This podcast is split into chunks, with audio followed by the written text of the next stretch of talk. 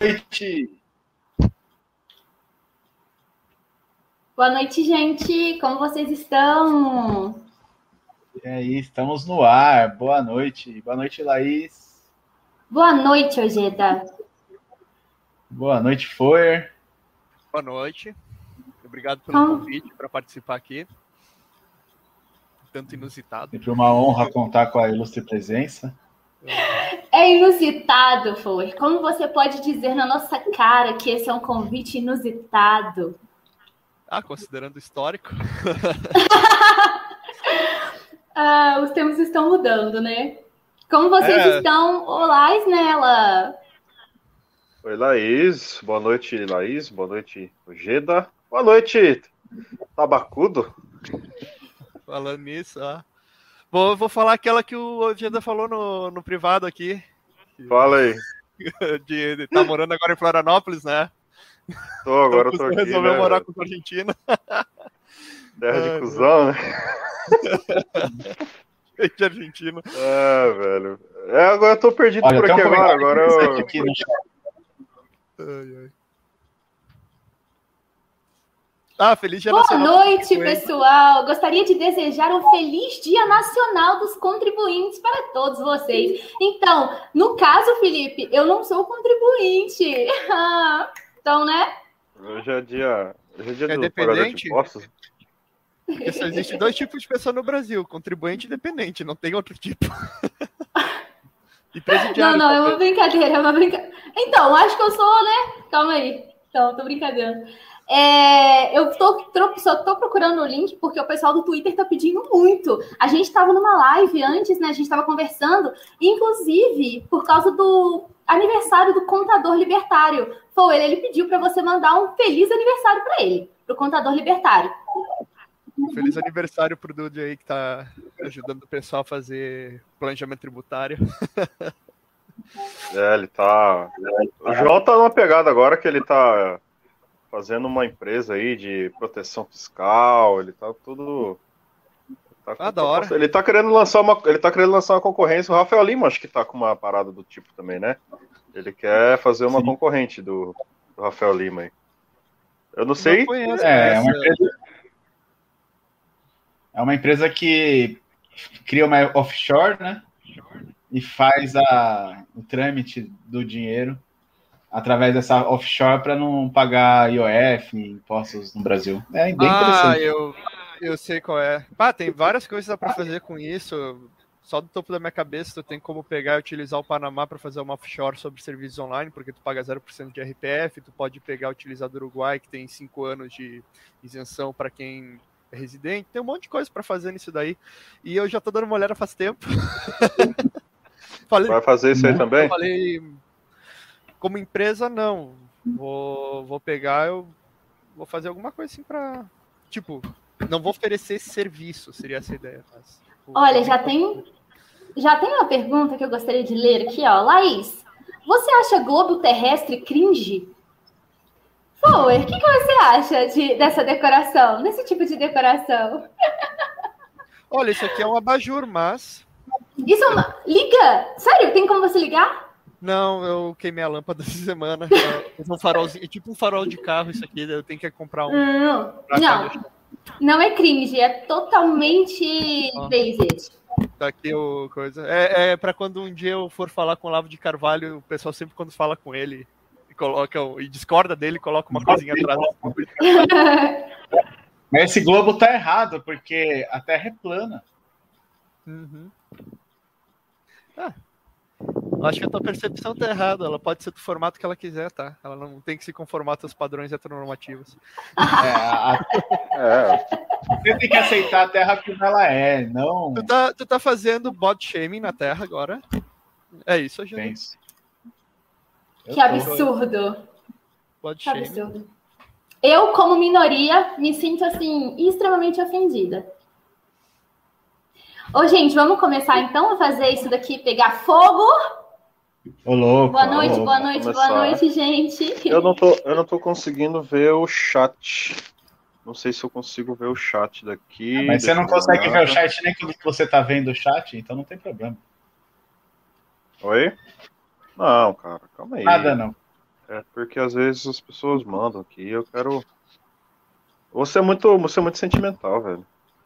Você é muito sentimental. Bom, vamos falar do. Bom, foi. O foi. O que, que você tá achando do Paulo Cox falando merda aí? Vou começar logo. Porra! Normal, sempre aí. falou. Sempre falou? Cara, Sim. vai, vamos lá. Vamos trocar uma ideia da hora hoje. Da última vez que a gente trocou ideia, lá no, no Liberty Channel, lá, sei lá, seis meses aí, os caras falaram que eu peguei muito leve com você. E... Ah, parece que vocês dois estavam conversando no motel. É, os caras falaram, é, parece que tu tava chavecando o que não sei o quê. Bom, não, hoje, né? Eu, eu, o... eu não tenho brigar sair do armário. Eu não tenho brigar por, eu, porque brigar por, contigo, porque a gente tava também numa função de entrevista. Não tava numa função de É, e, e, a gente. A gente. É, é. A gente tava naquela função de entrevista, de trocar uma ideia. E, e assim, não é também a, a, a, ideia do que a gente quer fazer aqui. Mas lógico que é importante a gente trazer alguns pontos, né? Eu queria saber de você o seguinte, tipo assim, vamos lá. O Paulo Cogos agora está falando muita besteira, né? O Miorim mais cedo estava na live com a gente, falou que, eu acho que, não sei se vocês trocaram uma ideia e tal, pelo que ele, pelo que eu entendi, ele falou que, ah, não vou ficar mais atacando o porque é, não, não vale a pena, né? A gente também não está mais nessa vibe de ficar se atacando na internet, de ficar uh, é, falando muita merda um do outro, né? Uhum. E eu quero entender assim: tu acha que é um momento agora, os libertários, né, no geral, atacar a figura do Cogos, principalmente pelo que ele já representou para o movimento, e mostrar uma posição de que o libertarianismo é, uh, como uma ideia, é algo que tem que rejeitar totalmente a atuação política? Tá eu vejo da seguinte forma. Uh, se tu, digamos assim, se tu tem um compromisso com a verdade, tu tem que estar tá pre, uh, preparado para atrair a tua ideologia. Eu diria assim. Então, no, em qual sentido? Tem que estar preparado para atrair a, a, a, representatividade, essas coisas, ou quando tu nota que a tua ideologia, o que tu acha que é certo, tem alguma coisa errada, tem que estar preparado para mudar isso. Então eu digo trair dessa forma, né? Pode ser que uma pessoa não espere que tu mude de ideia, ele acha que tu está fechado com a ideologia, mas está fechado com a verdade. O ponto que eu vejo de maneira geral é que o Paulo Cogos ele não fez esse posicionamento.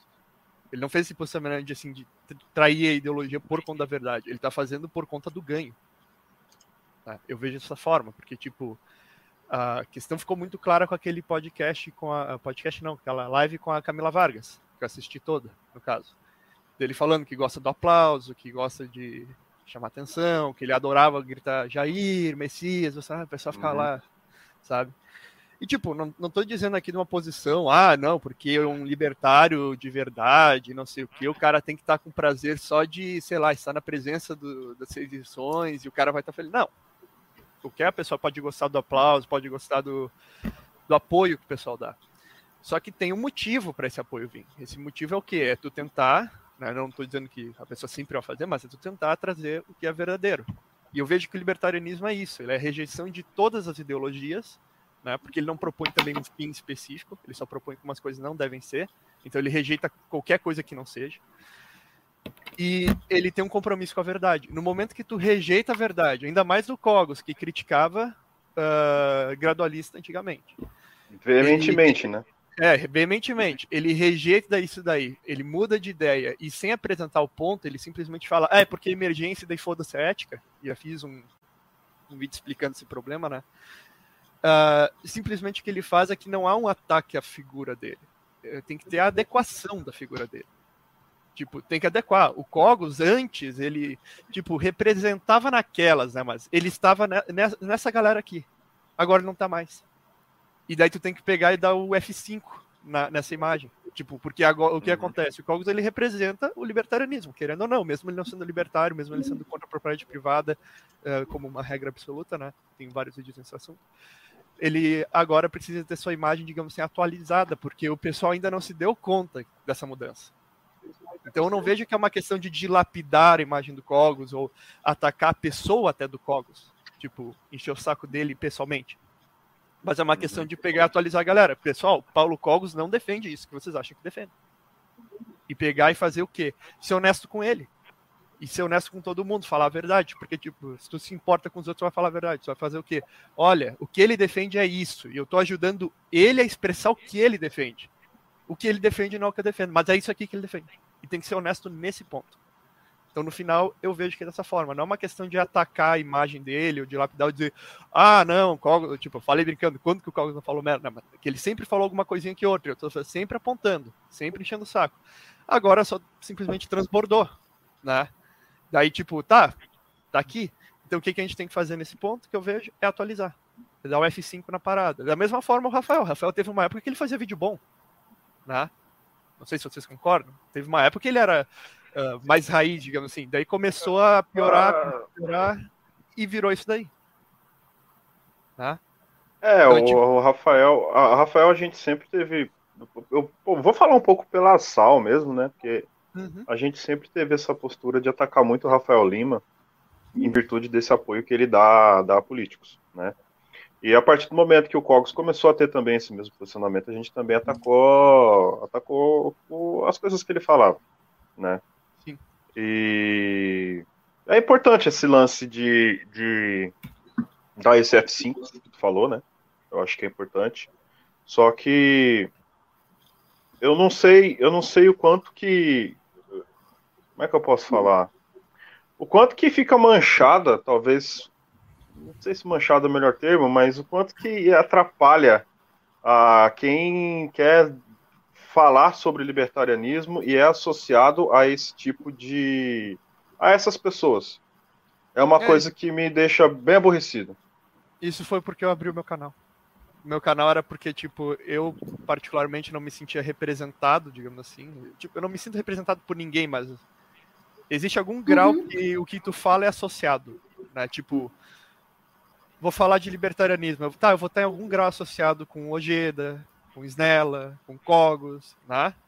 Mas eu ficava me sentindo muito mal quando eu, eu não tinha, por exemplo, canal, eu falava alguma coisa e eu era e o meu e o que eu pensava era suprimido em prol dessas pessoas. Entendeu? Então é tipo é uma treta que é a seguinte, não, é, não importa o que tu pensa, o que importa é o que, que aquela pessoa ali que representa o movimento, que as outras pessoas elevam a um pedestal, diz. Então eu fiquei pensando assim, pô, não adianta, não adianta eu falar libertarianismo, porque o pessoal nunca vai parar e para entender o que eu estou falando, né? Independente de qual que seja a minha mensagem, o pessoal vai pensar no Paulo Cogos, vai pensar no Porto, vai pensar no Hyde. E eu não concordo com essas pessoas. Então eu pensei, Isso a única forma. Também. Sim, e daí eu pensei, a única é, forma de eu resolver esse problema é eu abrir um canal. E, tipo, uhum. não para eu virar o novo representante do libertarianismo e você se curvem porque eu sou a melhor pessoa do. Não, é simplesmente porque eu não quero pegar e, e ser colocado no mesmo balaio que os outros caras, sendo que eles têm coisas que eu não concordo. Tá? Eu posso ser dito, ah, essas pessoas pensam mais ou menos parecido. Tá, tudo bem. Comparado ao resto da, da população, sim, a gente pensa mais ou menos parecido. Mas quando tu vai considerar o que eu penso, eu não gosto dos outros dizendo o que eu penso. Eu não gosto dos outros pegando e querendo, digamos assim, advogar a minha posição. Né? Oh, o fake do Cogos já tá no chat. e existiu algum momento, Fuller, que você percebeu que você deveria dar F5 em si mesmo? Sim, eu fiz isso aí com o tempo. Eu fiz isso aí, eu acho que umas três vezes até agora. Que foi o seguinte: a primeira é que eu fazia vídeo, uh, fazia live. Só que eu tinha que fazer outras coisas também. E eu tava meio que negligenciando enquanto estava montando essa presença. Daí eu pensei, não, eu preciso pegar e focar aquilo que realmente eu achava que era a base, só que eu estava focando enquanto isso no crescimento do canal. A base era sempre, é sempre o quê? A minha incomodação era que eu não conseguia achar pessoas que pensavam de uma forma similar para eu poder fazer alguma coisa relacionada a isso. Tipo, ah, dá um exemplo, a própria Clá. Vocês já entrevistaram o Mário um tempo atrás. Eu consegui uhum. encontrar o Mário online. E eu consegui encontrar ele porque o Mário achou meu canal. E assim foi. E daí eu pensei, pô, é, é isso aqui que é o foco. Então a primeira mudança que teve, eu comecei a parar de fazer live, comecei a dar a entender que eu ia começar a fazer coisas mais interessantes. Eu realmente comecei. E assim foi. Comecei a baixar também o nível de zoeira, porque, tipo, tá, já tava começando a ficar meio pesado. Comecei a fazer os vídeos, em vez de fazer lives longas, que o pessoal tinha que sentar e escutar o podcast, digamos assim, que eu tava pegando mais para esse lado, que era o pessoal, pô, vou lavar louça, escutar uma coisa que do for, daí dá tempo para lavar louça, secar, fazer tudo, tá? Eu comecei a colocar vídeos menores, comecei a fazer as coisas mais, digamos, uh, próprias para o conteúdo, mais rápido, tudo mais que não me tomava tanto tempo. E a segunda reinvenção que eu vejo, segundo F5 que eu estou fazendo ultimamente, é, foi que eu notei que não vale a pena debater. Uma coisa que eu antigamente pensava assim, não, dá para dá corrigir o movimento libertário. Eu pensava isso. Durante muito tempo eu pensei, não, o problema do movimento libertário não é que, tipo, eu vou ser o, o cara que vai, vai lá e resolver tudo, mas é tipo, pô, eu acho que é só começar a falar os assuntos interessantes que a gente chega no ponto que começa a se alinhar. E daí eu vi que não, não é assim que funciona. É tipo, eu tava, eu tava com um pensamento um pouco romântico, digamos assim. Que eu tava pensando assim, ah, é só a gente começar a falar dos assuntos que são interessantes e as pessoas vão começar a repetir e, e trocar ideia e discutir e assim vai para frente. Só que não, não acontece. É um, é um problema muito mais profundo. Eu comecei a estudar isso e daí foi a segunda mudança que eu fiz, que eu até fiz uma live, acho que um ano, um ano e meio atrás, não lembro quando, mas foi em janeiro, foi em algum janeiro, que não lembro qual. Foi antes da, da coisa toda, do, da gripe toda. Daí eu falei simplesmente que eu não me reconhecia mais como parte do movimento libertário. Eu ainda sou libertário, eu ainda defendo as ideias, eu ainda acho legal que existam pessoas que se dizem libertários estão fazendo as coisas, mas eu vejo que a tentativa de organização como um movimento vai dar errado. Né? É tipo, eu queria que não desse errado, porque é como a gente está organizado, mas eu vejo que está dando errado, então não dá para investir nisso daí. Então a minha ideia foi tipo, eu preciso sair disso e buscar outra coisa, que é o meu foco mais agora empresarial. Uhum. Mas tu, ah, tu não acha que tu não acha que é importante ter uma espécie de organização, principalmente nessa transmissão de ideias para outras pessoas, para quem está tá fora do que a gente conhece? Você não acha que é necessário? É necessário. O detalhe é que o movimento não é a única forma de fazer isso, da forma que eu vejo. Tipo, exemplo, uh, tem o Clube Argo, que eu sou membro. Né? O pessoal tem um clube de leitura. Esse clube de leitura, é, ele disponibiliza material que é editorado. É, o pessoal pega, por exemplo, seis lições, a gente vai dividir em seis, seis uh, reuniões semanais e o conteúdo vai ser resumido também e se tu participar tudo mais tem umas certas regras, tu pode ganhar um PDF com um resumo. O pessoal também faz como tu pode ler livros melhor, como tu pode interrelacionar vários conteúdos. O pessoal está começando a. Deixa eu achar aqui. O pessoal está começando a lançar livros pelo Clube Argo, tá? Tipo, esses aqui estão ainda com abacate libertário, mas vai mudar uh, uh, rapidamente. E daí eu comecei assim, tipo, essa é a forma de organizar, porque no final tu tem que fazer o quê? Tu tem que fazer o pessoal colocar a pele em jogo senão não funciona. Porque se for simplesmente, ah, eu vesti uma camisa, né, e tem uma cobrinha, e isso é ser libertário, pronto, acabou, agora é só uh, falar imposto e roubo, estado de quadrilha, sonegar legítima defesa, né, eu viver do jargão, é tipo, tá, tu não vai transmitir nada. Tu só vai transmitir que libertário é um... É um é, é, tipo, tu tem os, o gado do Bolsonaro, tu tem o, os mortadela do PT e tu tem o adolescente fodianico libertário que vai ficar falando isso daí.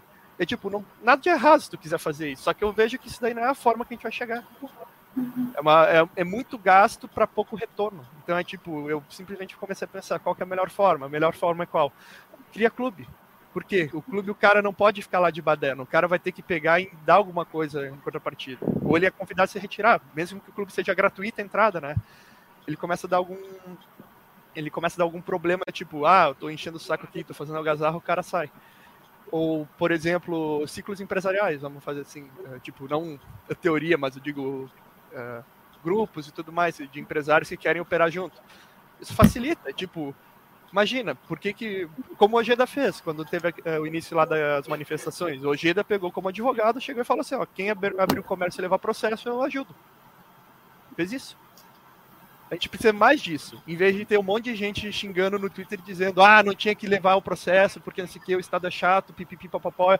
Eu quero ter o meu, eu quero ter a minha empresa. O cara não completou nem ensino médio.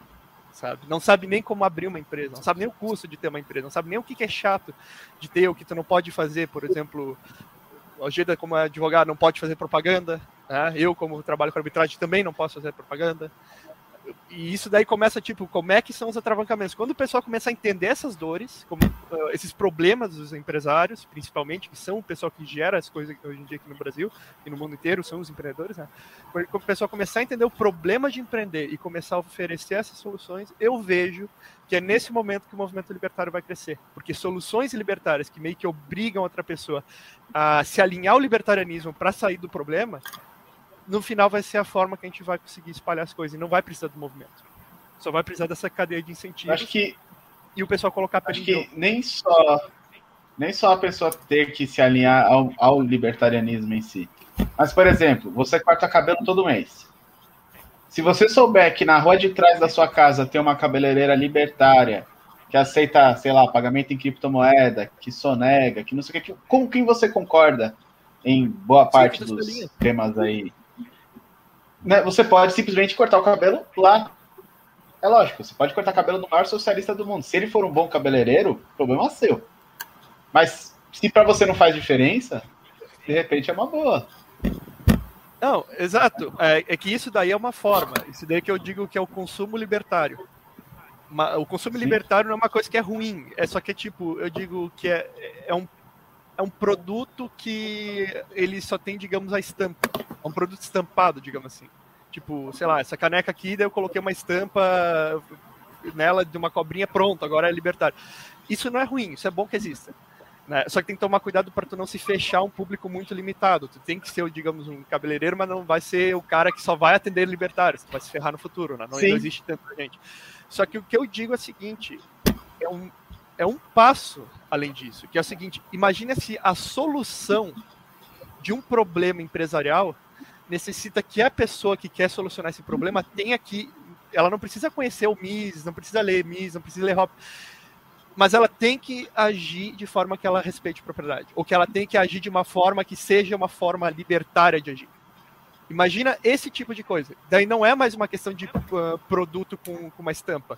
É a estrutura do serviço, a estrutura da solução é libertária. E se a gente conseguir fazer isso, daí o pessoal fala, ai, For, tu fica falando tanto disso, o que, que é? Eu não sei, cara.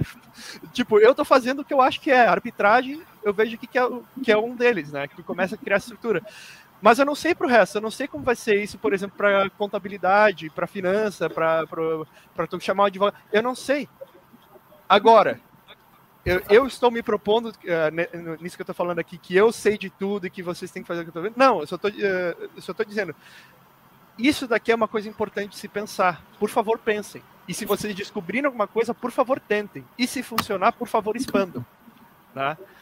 Porque no final a galera se ficar pensando, tipo, não, não, não dá pra, não dá pra fazer nada no Brasil, não sei o que, não sei o que, não, eu vou sair para outro lugar. Cara, se tu vai ser, por exemplo, para os Estados Unidos, a chance é que tu vai ser o trabalhador ali, tu não vai ser um empresário, sabe? É tipo, daí tu começa a colocar como talvez o motor de uma de uma mudança, de uma solução, tu agora começa a colocar, tipo, não, vou viver aqui, vou fazer de boa, sabe? Nada Você contra. condiciona, né? Você condiciona. É. Eu vou passar a ser libertário quando eu chegar na Estônia, abrir minha é. empresa e sonegar um milhão de dólares. Aí eu vou é, ser libertário. Quando, Até lá... eu só pagar meio por cento de imposto, isso só para o Estado não me encher o saco, aí eu vou começar a agir feito um libertário. Não, tu tem que agir como libertário no Brasil mesmo, 27,5% eh, de imposto, tem que agir feito um libertário. Ah, como é que tu faz isso? Ah, então vou tentar pagar menos. Paga menos, tenta pagar menos. Né? Ah, mas eu só consigo fazer de, uh, de tal forma. Faz de tal forma. Contrata o contador. Contrata o contador. É, contrata.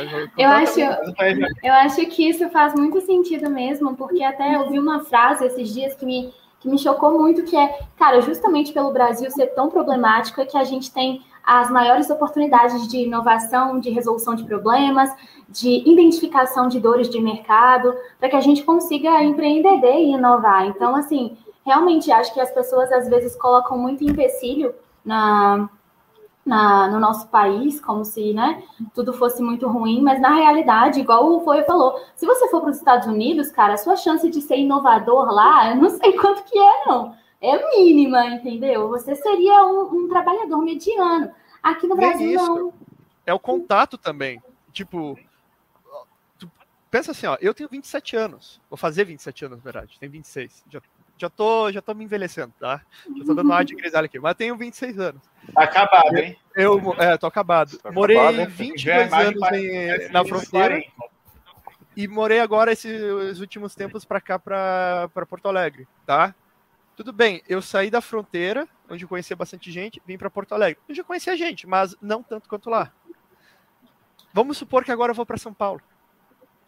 E supor que eu, que eu não tenho canal. bem resumido. Agora vamos supor que eu vou para um outro país, onde nesse país é tipo, tá, eu falo inglês tudo bem, da minha forma mesmo, tenho sotaque, foda-se. Mas eu vou lá, não conheço quase ninguém, eu vou ter que me juntar com uma comunidade de brasileiro. Né, e vou ter que me limitar a isso, tá? Como é que fica? Uhum. Ou muitas das coisas que tu pensa e que funciona aqui no Brasil, não funciona lá fora. Uhum. Tipo, um exemplo simples, que algumas vezes um, eu já ouvi o pessoal falando lá fora, que tipo, ah não, vou comprar uns carros meio detonado lá nos Estados Unidos e vou, vou consertar ele e vender.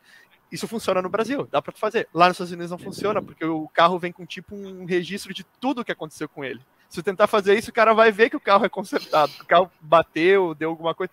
Eles vão saber. Se tá tudo e carro lá é barato, né? E é barato também, não tem o porquê tu fazer isso. Então é tipo, algumas 300, soluções brasileiras... dólares você compra um carro usado. Uhum. É ridículo. E, cara, te leva de A a B. Aqui, e... com 300 dólares, mal tu compra uma bicicleta.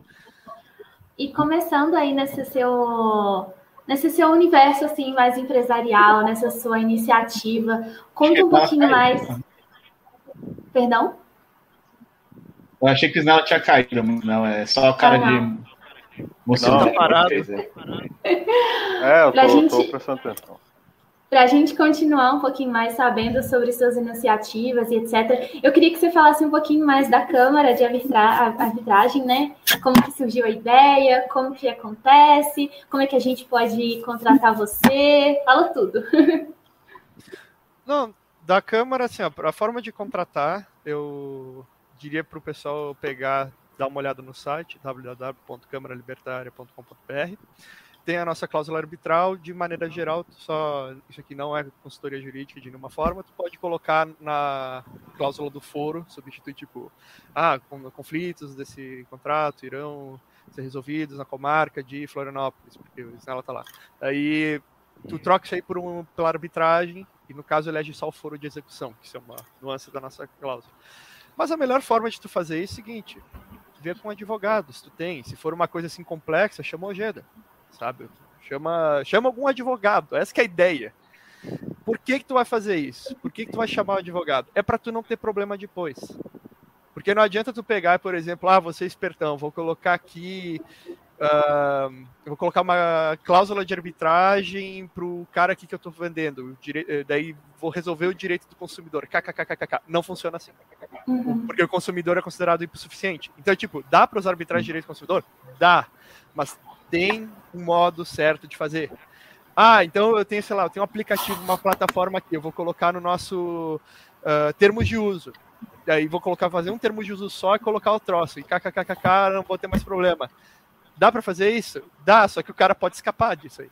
A cláusula talvez não seja vinculante. Como é que tu faz? Tem uma forma específica de fazer. Eu não vou falar como porque eu posso levar uma incomodação depois por por dar, sei lá, consultoria jurídica. Mas assim, ó, então o que acontece? Dá para usar? Sim. Funciona? Sim. A empresa eu fiz para funcionar. Eu não fiz a empresa para ser ideológica. Para ser tipo, ah, eu tenho a primeira câmara arbitral do, do Brasil e daí tá, e o cara pergunta, tá, mas se, se eu levar um processo aí, tu consegue resolver? Eu falar, não, não, não, eu só defendo o libertarianismo nela. Não, eu consigo resolver o negócio. Tá? Se é um árbitro, vai vir, vai resolver o negócio para ti. É assim que funciona. Agora, da onde que veio essa ideia? A ideia veio justamente dessa, eh, dessa questão das dores do empresário. Eu queria pegar e trabalhar com uma questão completamente diferente. Eu queria trabalhar com logística. Só que eu comecei a notar, pô, se eu for fazer uma intermediação entre uma empresa de transporte, né, e os, e os clientes, eu vou ser responsável uh, pela questão consumerista. É tipo, eu tô colocando o meu na reta. E eu fiquei, putz, como é que eu vou sair da mão do, do Estado? Daí eu cheguei e conversei com o Mário. O Mário, rapaz, pode usar arbitragem, mas eu acho mais legal a gente fazer uma coisa em arbitragem. Eu falei, não, mas arbitragem, o árbitro só vai pedir por favor e não vai dar nada e não sei o quê. Eu, eu pensava dessa forma. Uhum. Mário, não. É, muita mas, gente não. confunde, né? Arbitragem com mediação.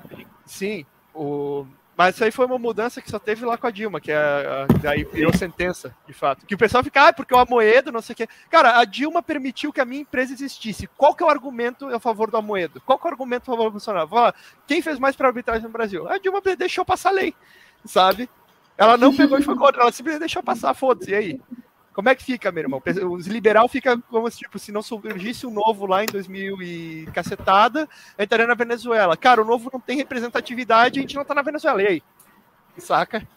É, mal tem é. gente novo eleito, a gente não tá na Venezuela. Como é que fica? Ah, não, é que precisa daqueles 2% lá que votaram no Amoedo pra venezuelizar geral. É tipo. É, o pior ainda é o eleitorado do Bolsonaro, né? Que disse que votando no Bolsonaro eles vão evitar que o Brasil virasse a Venezuela e o real está no segundo ano seguido pior do que a moeda da Venezuela.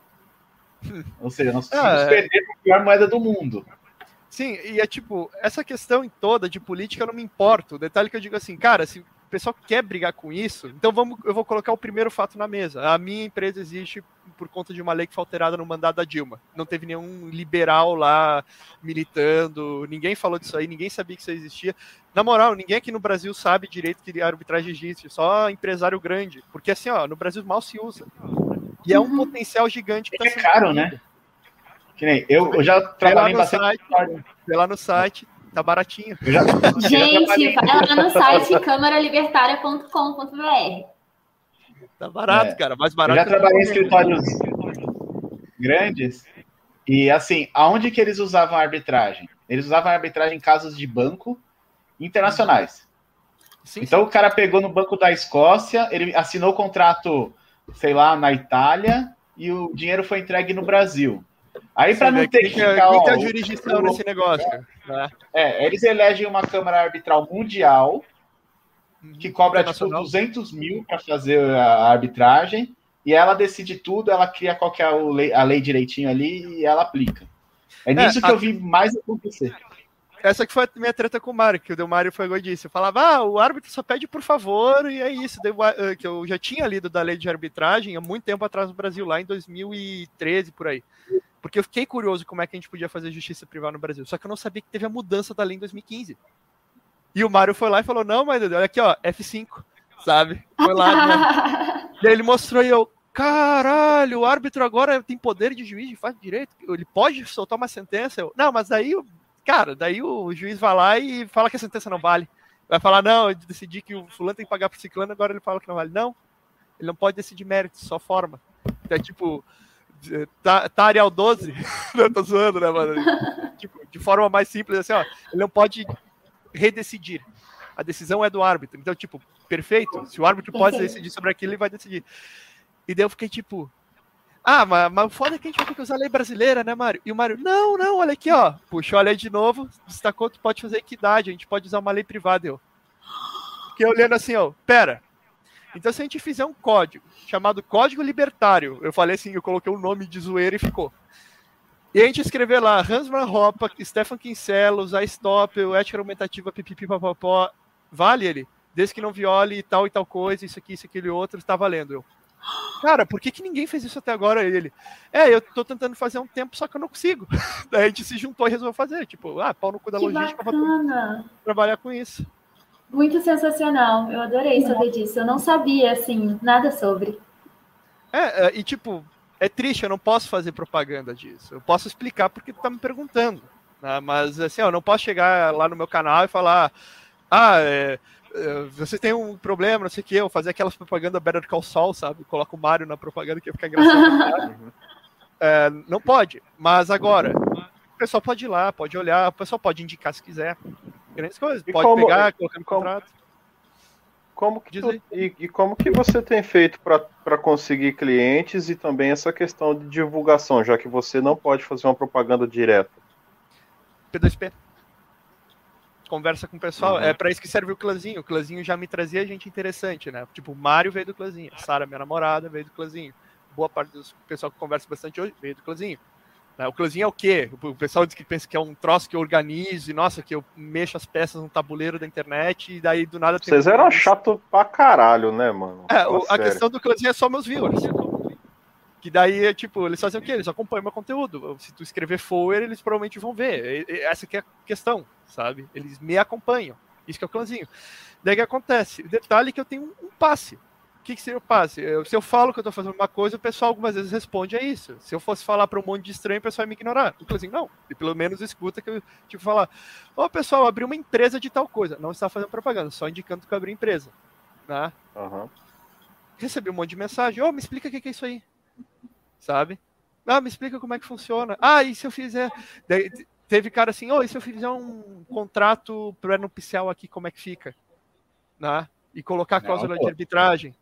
Daí eu peguei, ah, olha, isso daqui é com o teu advogado, mas assim, ó, a lei fala dessa forma aqui, não sei o que, toma aqui, ó, isso aqui é, pesquisa aí.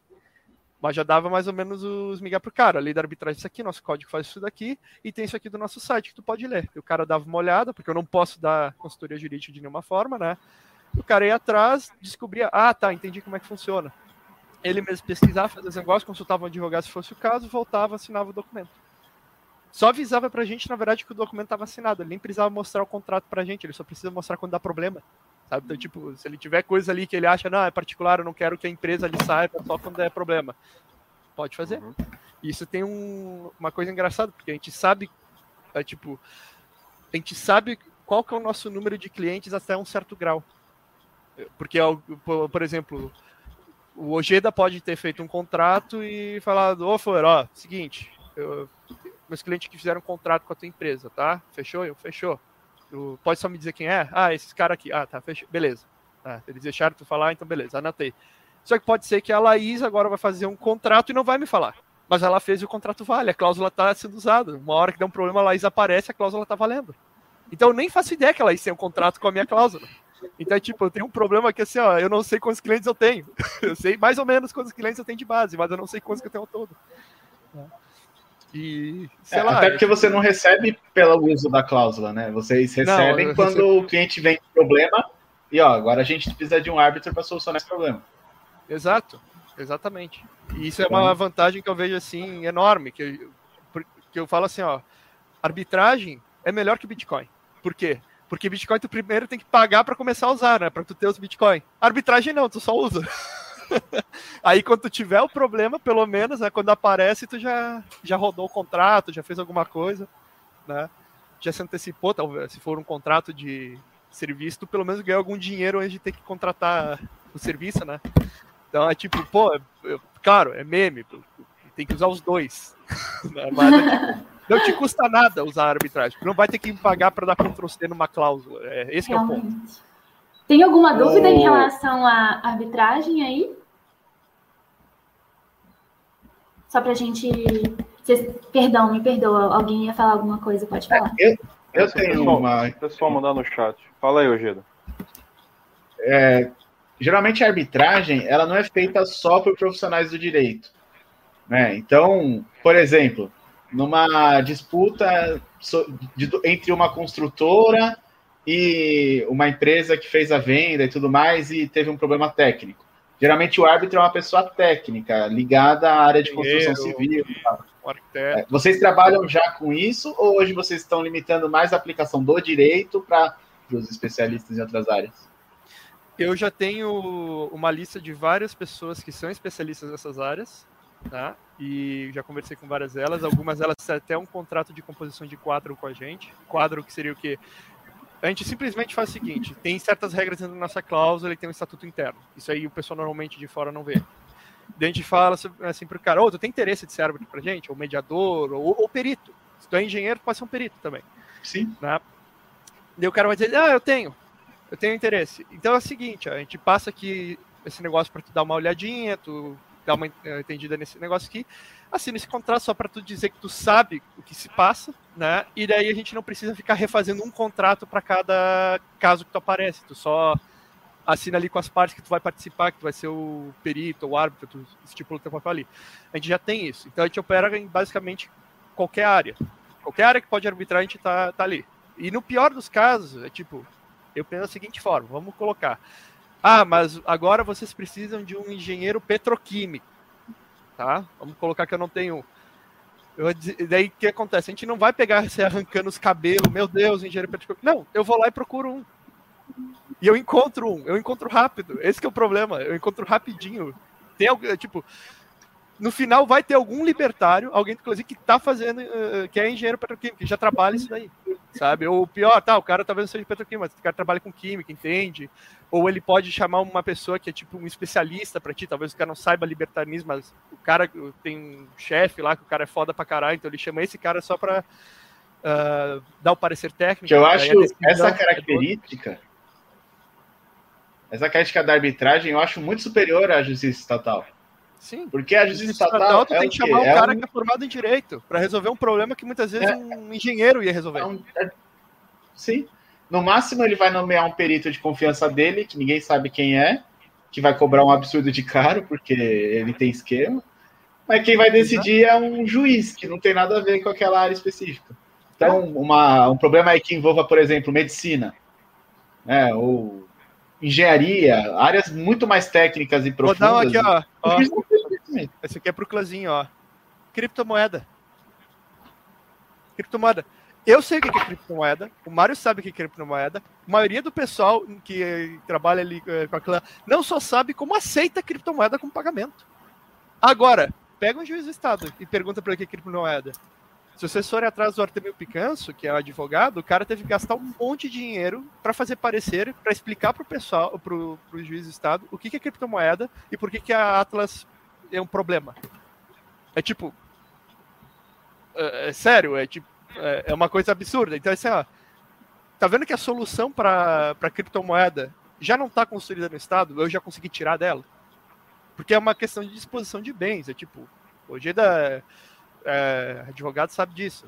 São bem, são bem disponíveis, pode arbitrar em cima, grandes coisas, vai, vai torar o pau em cima. Imagina, imagina tu ter que pegar e explicar pro árbitro o que é criptomoeda. A gente já sabe.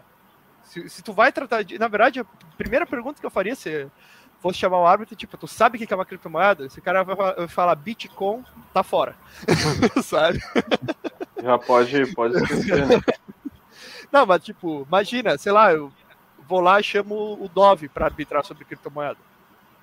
Pô, mas o cara é de peso, né? O cara é de peso. Ou chama aquele português lá do Bitcoin, que eu sempre esqueço o nome.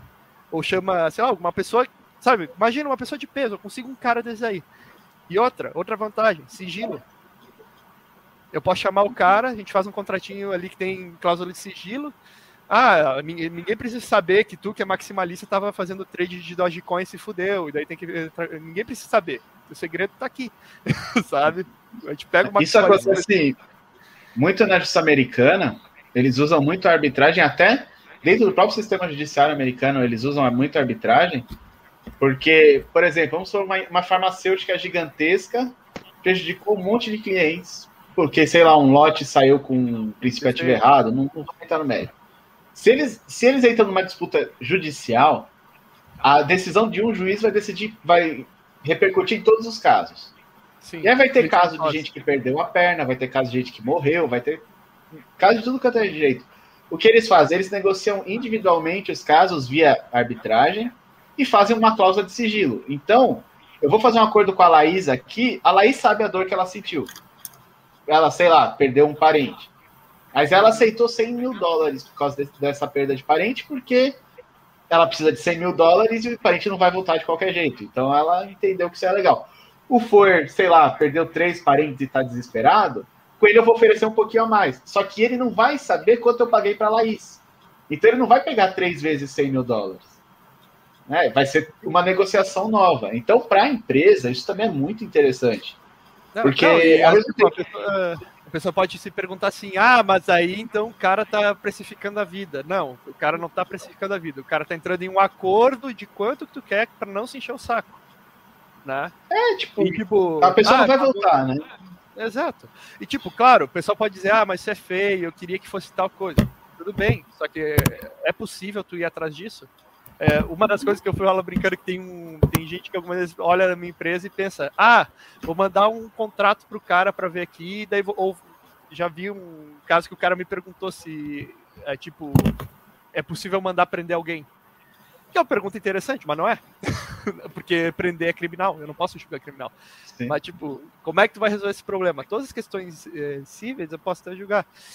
E o ponto que tu falou é exatamente isso, cara. Tu tem uma outra vantagem, tipo, tu pode fazer o litisconsórcio na Justiça do Estado, que é juntar, para quem não sabe, litisconsórcio é tipo, tu faz uma genkidama de autores e joga contra a empresa, tá? Tu junta todos os autores e joga em cima. Ou tu pode pegar e faz, fazer fracionado. Ah, quem perdeu um parente, vem para cá. Quem ficou incapaz, vem para cá. Quem ficou, sei lá, quem é, a pessoa mudou, era um calmante e colocaram Viagra. Quem ficou de pau duro vem para cá, sabe? E fica assim. Separa conforme as dores, mais ou menos, e tu tira uma coisa. É. Ó, um exemplo bom que dá para dar da realidade brasileira, o acidente que teve em Mariana, que teve as barragens lá da, da Vale romperam. Nem todo mundo foi afetado igual. Teve gente que teve perdeu gente parente, teve gente que perdeu casa, teve gente que perdeu carro. Aí que isso vai ser julgado pela justiça estatal, ela vai fixar uma indenização lá em cima para fazer a média, porque a estatal gosta de fazer média, né? Uhum. Vai quebrar a empresa e ninguém vai receber, porque empresa quebrada não paga ninguém. É. Agora, se a empresa tem um negociador ali intermediando com as partes, ah, você perdeu um carro, quanto que esse carro custa? 30 mil? Eu vou fazer uma indenização de 45 mil, porque a gente paga mais metade de, de multa pelo pelo corrido Tempo, e tal. Dor de cabeça, sim, coloque isso aí. A pessoa recebe mais rápido porque não é o Estado em 15 anos num processo que vai decidir. A empresa não quebra porque ela vai fazer um planejamento para fazer esses pagamentos. Sim. É muito melhor para todo consegue mundo. flexibilizar, as pessoas vão receber, né? Pode ter até uma questão assim que tu diga que a empresa começa a ter um, um dinheiro sobrando, pode ser até colocado, ó, faz a limpeza da cidade, sabe? Repara as ruas, faz, pode Sim. ter essas vantagens de obras comunitárias, vamos colocar assim. Né? E tu tem uma outra vantagem, que tipo, olha o custo que tu tem, digamos assim, tu falou do tempo, né? Mas tu entra num acordo, vamos colocar assim, a arbitragem, a minha câmara pode homologar o acordo. Tu traz assim, ó, tem um acordo aqui assinado, a empresa e a, e a pessoa que se, se lesou. Então, com o acordo aqui, simplesmente chega, convenciona a arbitragem, o acordo vira sentença, pronto, tu já tem um título que não dá para não dá para ser disputado, tem que ser disputado dentro do mérito ali, sabe? Dentro da, dentro da arbitragem de novo. Isso evita até um monte de problema, por exemplo, uh, questão trabalhista. Tu pode pegar, fazer uma rescisão e homologar. Daí não tem aqueles caras que ficam na frente lá do. do... Sindicato. É, e, e, o advogado com correntinha de ouro, sabe? Sabe quais são? Sei. É, que o cara é fala, Quanto ganhou aí? Ah, ganhei tantos mil. Quanto que era teu salário? Meu salário é tantos mil. Nada, tinha que ter ganhado 10 mil a mais, vamos meter no pau. Sabe? Até é, Cris tipo... foi pro pau. Até Cris foi pro pau, por que você vai botar a igreja também? A, a empresa também. Ah, daí, tipo, os caras vão fazendo esse tipo de coisa, cara. Complicado. Daí, isso é uma forma de evitar. Mas, é claro, a melhor forma de evitar essa dor de cabeça é não ter CLT. Eu prefiro trabalhar com o nome. Uma, pergunta, uma pergunta legal que fizeram aqui é se existe algum, algum âmbito do mercado em que a arbitragem não vai funcionar e etc. Acho que foi isso a pergunta. Uh, existem alguns âmbitos. Posso estar falando alguma coisa errada, porque normalmente quem joga isso tudo para mim é o Mário, né? O Mário que é a parte legal da empresa. Mas, assim, ó, de cara, que eu, isso aqui eu sei, certeza. Criminal, não pode. Eu não posso pegar o, o Ogeda dar uma bofetada no Snella e eu não posso pegar e julgar e dizer bem feito Snella. Porra! Merecia. Não, não contratem, não contratem a empresa do Ford, tá? Já vou, vou... Bate o martelo, merecido. É, não, não, vale a pena, mas, viu, pessoal? Mas eu não posso pegar e julgar questões criminais, tá? Uh, questões indisponíveis no máximo que eu posso fazer dentro da minha empresa, que é uma câmara de acordos e arbitragem, a gente preza resolver no acordo, tá? A uhum. arbitragem para a gente é a cereja do bolo, a gente tenta resolver tudo no acordo. Que é mais barato, menos dor de cabeça, as partes pelo menos não conseguem pegar e ficar mais amigas, né? E é a forma superior de resolver as coisas. A forma superior é que tu não precise de um terceiro para decidir, que as duas partes cheguem como acordo. Essa é a forma superior de resolver qualquer conflito. Uh, o que acontece? Eu não posso resolver questões indisponíveis. O que é coisa indisponível? Menores de idade, guarda de criança. Uh, pessoal acha que com um só imóvel, né, também é disponível se for mexer naquele imóvel. É, isso também é, é ele é bem de família, né? Bem de família indisponível. É, esse tipo de coisa. Mas agora, o que, que eu posso mexer? Uh, tudo que é disponível. Algumas têm umas restrições, tipo CLT, consumerista, isso aí tem umas restriçõezinhas, mas dá para fazer. Então o ponto é justamente isso. É para isso que tu vai precisar do advogado. Para tu, uhum. tu não pegar e fazer uma cláusula, tu achar que tá bem calçado, chegar na hora e o cara te dá tipo um Yu-Gi-Oh! jurídico e mortal por trás e te pega com o judiciário, sabe? Entendi. Qualquer um pode fazer uma câmara de arbitragem ou precisa de um advogado, de algum curso de faculdade específico, de algum certificado? Ó, a questão é assim, ó, de fazer uma câmara não é um. É, tipo, tu pode ser um árbitro, sem problema. O problema uhum. é que uhum. para fazer uma câmara é uma certa dor de cabeça, porque se tu fizer coisa errada, o judiciário vem e te fecha. Uhum. Então, fazer a câmara é um risco. Tu atuar como árbitro não é tanto. Só que tu pode ter umas dores de cabeça, porque assim, ó, se tu não souber nada de direito, não souber como, por exemplo, fazer uma sentença uh, com todas as formalidades, ela vai ser recusada. Entendi. Então, tipo, não bicho de sete cabeças, é abrir uma empresa e fazer os negócios, uhum. pesquisar, ir atrás. É... Eu, particularmente, eu não achei difícil. Por quê? Porque eu, eu já estava preparado para isso. Eu estudei uhum. durante muito tempo questão de direito, não como eu não faço faculdade de direito, mas eu estudei direito libertário por bastante tempo, filosofia, essas uhum. coisas, e toda a questão jurídica, meu sócio que é advogado foi em cima. Mas eu digo, é tipo, cara, é complicado, não, tu não vai pegar e dormir calmo. Tu vai ficar preocupado que, tipo, pô, eu preciso de cliente, cara. Pre... É tipo, tu não quer que dê merda. Mas tu sabe, tipo, pô, eu preciso achar onde é que tá dando problema e resolver. Uhum. Só que eu não posso fazer propaganda. Daí tu começa, tu tá amarrado. Né? Tá tipo. Tu se coloca numa camisa de força. Esse é o problema. Então a uhum. forma que eu resolvi esse, isso daí é usar justamente, opa, eu sou uma pessoa conhecida no meio, por conta do meu canal, né? E eu posso fazer essa associação. Perfeito. Muito legal. Muito legal. Só pra gente não ficar nesse é papo. ah, e, e tem outro problema aqui, ó. Não, tem outro problema, né? O teu advogado não pode ser o árbitro das partes. Isso aí tem um, é, um, é um conflito de interesse. É, Câmara não é tecnicamente parte do judiciário? Nem um pouco. Uh, tanto que o KNAI dela é considerado como serviço uh, como é? Uh, alternativos ao, ao judiciário, alguma coisa assim tem que ver o que não é certinho. Mas não é considerado judiciário. Tanto que é reservado ao judiciário a execução das sentenças. E a Câmara não pode executar, então ela não é parte do judiciário também. Você falou por cima, mas como funciona a remuneração do serviço? Quando há conflito, as partes envolvidas pagam alguma taxa? É o seguinte, é, depende do conflito. Uh, existem três grandes tipos de conflito. Tem as autocomposições, que é tipo negociação, uh, mediação, conciliação, né? E esses aí são como? Tu registra o contrato, que é uma taxa específica que está lá no site, e daí tu entra em contato com a outra parte ali que precisa e a gente começa a oferecer quais são os possíveis mediadores, essas coisas, vocês vão conversando com os caras, eles vão dando o próprio preço, vão fazendo os negócios. Já a questão de homologação e arbitragem, tem a tabela que já explica ali no, no site, tem por faixas e tudo mais. Uhum. Uh, por que, que a gente fez assim? Por que, que a gente fez dessa forma? É que a gente escreveu o código de uma forma específica, que é assim, ó, esse código é para ser usado se tudo der errado. Tudo que pode uhum. dar errado, tá aqui, tá aqui como a gente vai fazer. Uhum. Se as partes, tipo, o que, que é tudo pode dar errado? As partes estão lá se querendo se quebrar. Elas não querem autocompor nada, elas querem uma ferrar a outra. Mas tem uma cláusula de arbitragem que elas não podem pegar aí no judiciário. Entendi. Daí qualquer coisa que for assim, tipo, não, tu pode resolver isso aqui por mediação, as duas partes podem concordar em alguma coisa, perfeito, vai ser assim. Então a gente colocou um valor fixo para o honorário do árbitro, o honorário que vai pro árbitro, né, para resolver esse problema. Mas dá para ver tudo no site. Uhum, muito legal. Muito legal.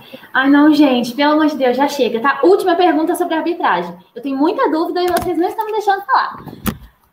Você precisa se basear na lei estatal para julgar os casos? Precisa se basear na lei da arbitragem, da Constituição e qualquer lei que fale da arbitragem que não pode ser afastada. Qualquer outra lei, tipo, tem um artigo 50.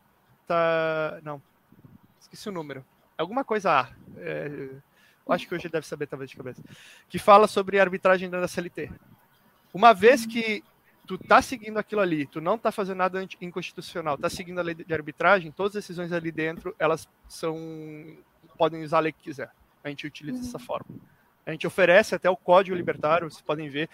Tipo, se vocês forem ver, não quero falar mal de concorrente, mas assim, ó, muitos concorrentes, quando fazem um código, eles fazem um código desse tamanho para falar só de procedimento, porque eles vão usar a lei de um país. A gente não, a gente fez um código pequenininho, de 20 e poucas páginas, acho que não tem nem 25 direito, que ele trata lei e procedimento e até outras questões ali, tem bibliografia e tudo mais. Então, o que, que esse código que a gente usa faz? Ele já dá a base legal que vai ser o julgamento, e se as partes quiserem falar, não, eu quero usar a base, eh, sei lá, eu quero usar direito do inclinato porque o contrato de aluguel, foda-se, quero usar isso aqui. Perfeito, pode usar. É só tu colocar no contrato. Então a gente vai usar, porque a gente vê que é o seguinte, o contrato, ele pinta como que é a relação das partes. Mas ele nunca é completo. Ele, e ele pode ser coerente, mas ele nunca é completo, ele nunca vai exaurir todas as possibilidades, senão tu ia fazer uma uhum. bíblia. Né? Verdade. Uh, então o que, que acontece? A gente considera a seguinte forma: o contrato tá aqui e o que, que faltar a gente prover com a ética. Essa é a forma que a gente resolve. E se o cara colocar no contrato que, tipo, não, se faltar, prover com a CLT? Vai ser com a CLT. Ah, tá. Quer levar uhum. choque, leva choque, mas. Então, é, é, não, a gente pode usar uma lei privada desde que observe certas necessidades que o Estado colocou na mesa. E isso é, é a, é a parte assim da corda bamba em cima disso. Não para o pessoal que está ali na volta, mas é tipo para quem quer sair julgando, ah, vou virar aí, árbitro. Calma aí que. Caiu na tu, fala... Twitch. É, parece que caiu, mas voltou. Voltou? Uhum. Mas aí eles pediram, eles pediram, acho que você pode repetir a partir da, página, da parte que você está falando sobre, sobre você dividir da com a CLT, e tudo mais. Da, da é. é. Tomar choque, tomar choque.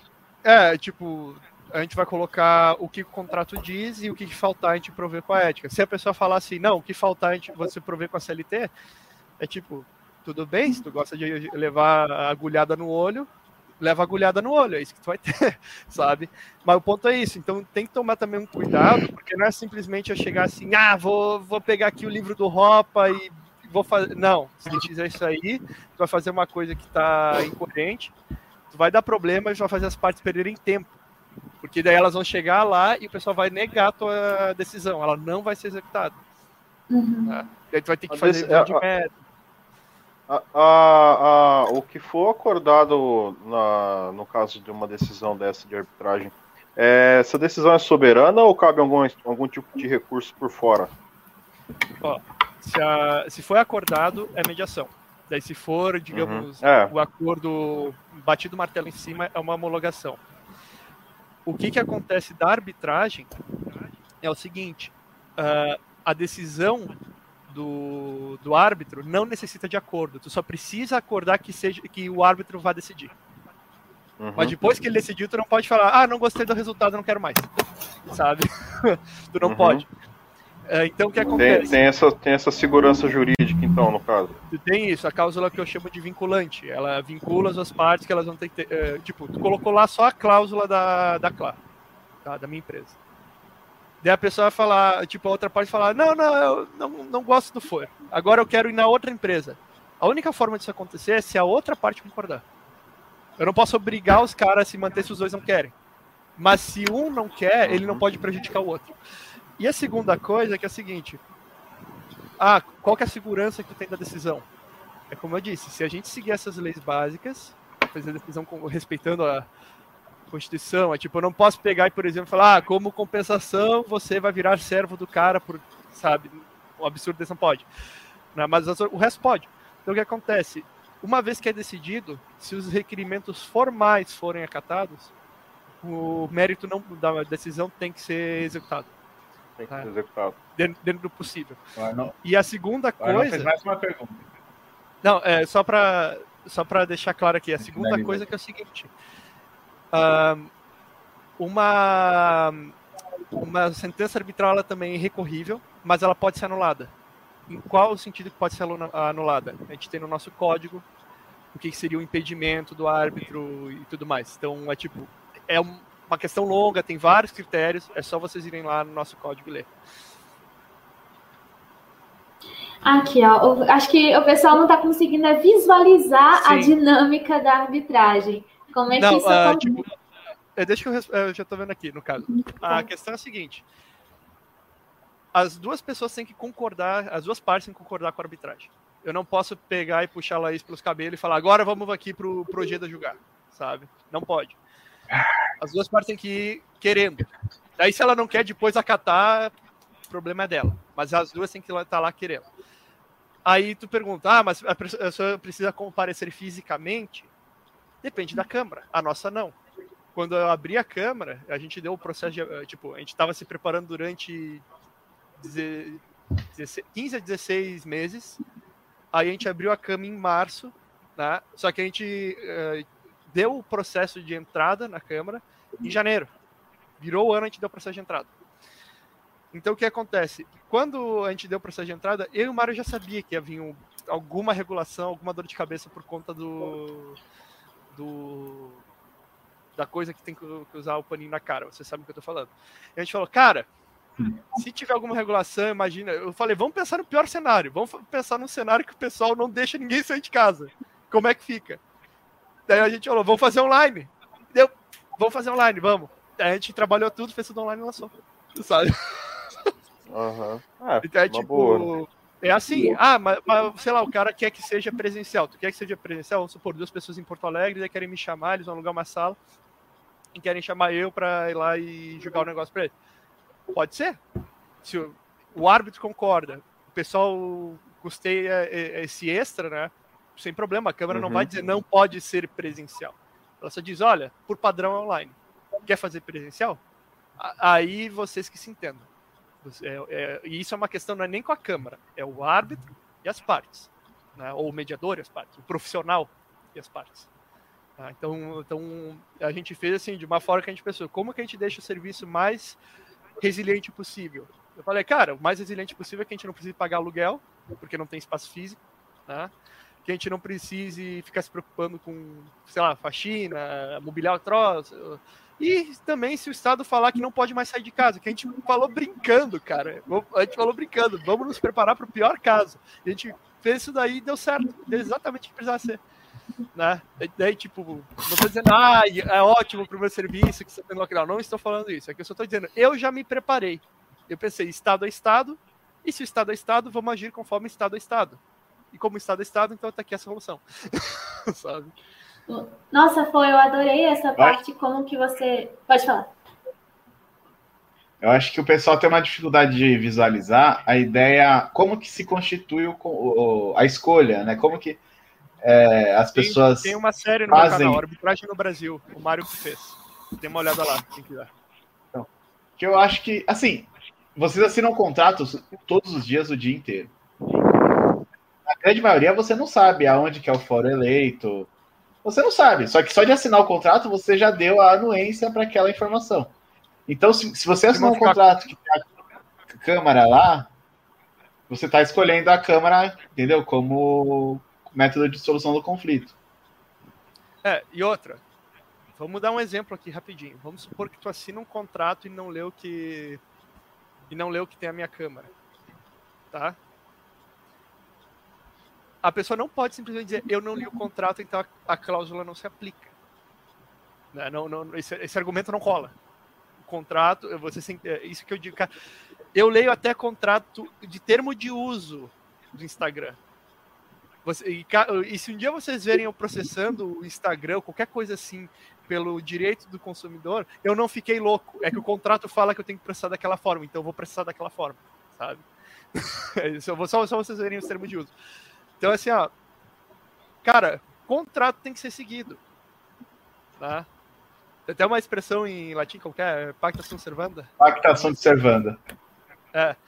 Então é tipo, vai ser seguido. Então esse é o ponto. Tomem cuidado, cara. Não deem uma de irmão quioca e assina coisa sem ler. Sabe? É, lê, tenta entender. Não, ah, eu não tô entendendo.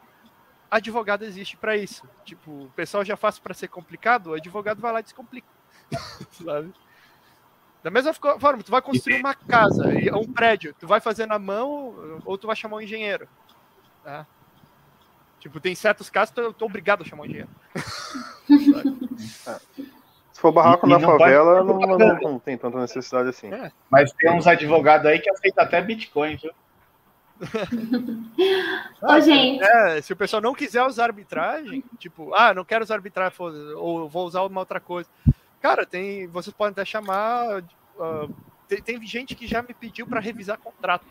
Eu não posso. Sou câmara arbitral, não sou escritório de advocacia. O que, que eu fiz? Eu simplesmente fui lá, peguei uma lista que eu tenho de advogados do pessoal, que eu fico fazendo o dossiê da galera. Eu. Uh, o cara que é bom com criptomoeda, esse aqui, mandei pro cara.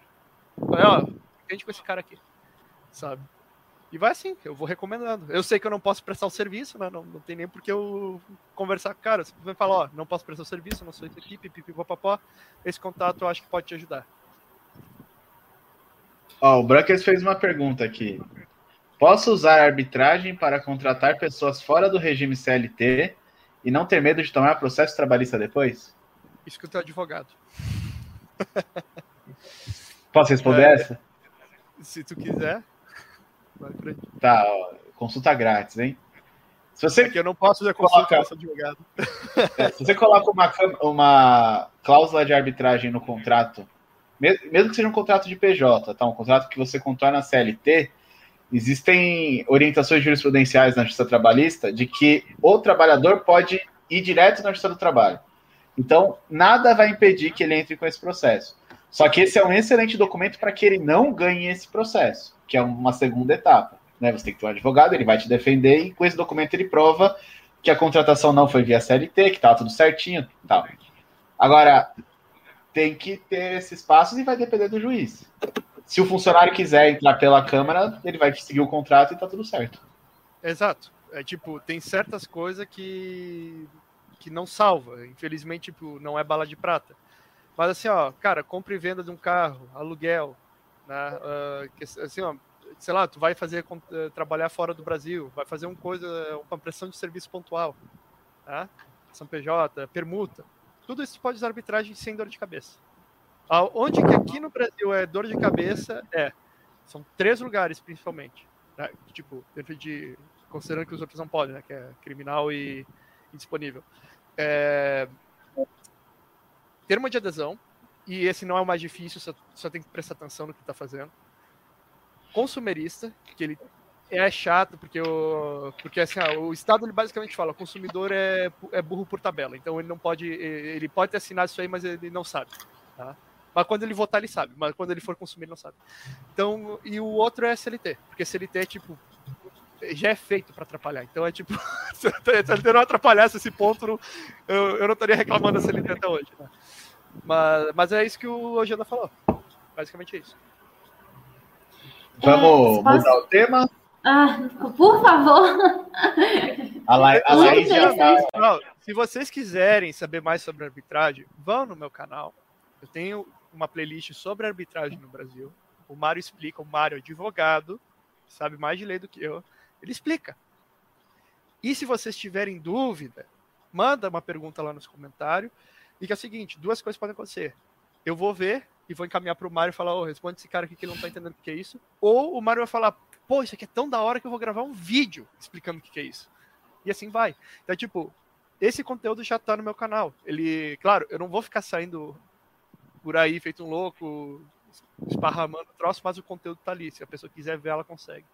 Tá? Então, tem também o Instagram da, da empresa, arroba Câmara Libertária, tem ali uns posts que a gente fez explicando o básico ali, tipo, ah, eu posso usar arbitragem na CLT? Daí vai falar lá, olha, de acordo com a lei tal, isso aqui, pipipi, papapó. Vocês podem ler. Tipo, até entendo que seja um assunto novo, uma coisa sugênese para a maioria das pessoas está aqui no meio. Mas assim, ó, quase toda a informação está aí na rede, cara. Eu, eu já fiz vídeo, já tem post, já tem bastante coisa. Se vocês estão achando que é pouco, por favor, avisa. A gente faz mais. Mas é que como é tipo normalmente o pessoal não sabe o que, que é, eu não consigo pegar isso aí por aí para as pessoas que não sabem. Agora, quando a pessoa começa a notar e ela quer saber, eu já tenho mais ou menos o conteúdo para jogar para ela. É isso, tá? É, Não leva mal, não é que eu não queira responder, senão a gente vai ficar aqui para sempre. Não, não, não. Maravilhoso, muito. Eu adorei, eu adorei saber disso. A gente já tá o quê? Uma hora na live, assim. Então, assim, rende muito assunto mesmo. Já. Rende muito é, assunto um tema, mesmo. É um tema bem extenso, né? Que demanda muita, a... muita explicação. O podcast com o Mário, o Mário explicou isso aí, né? Fez bastante coisa. Tem, uma, a gente fez um. Conversamos bastante com o Mário também. E se o pessoal tiver dúvida, tipo, pá, eu tenho esse contrato aqui, ó, esse contrato, daí vocês vão falar assim, ah, mandar lá pra, pra Clá pra eles verem se pode colocar a câmera e tal. Não, não é assim.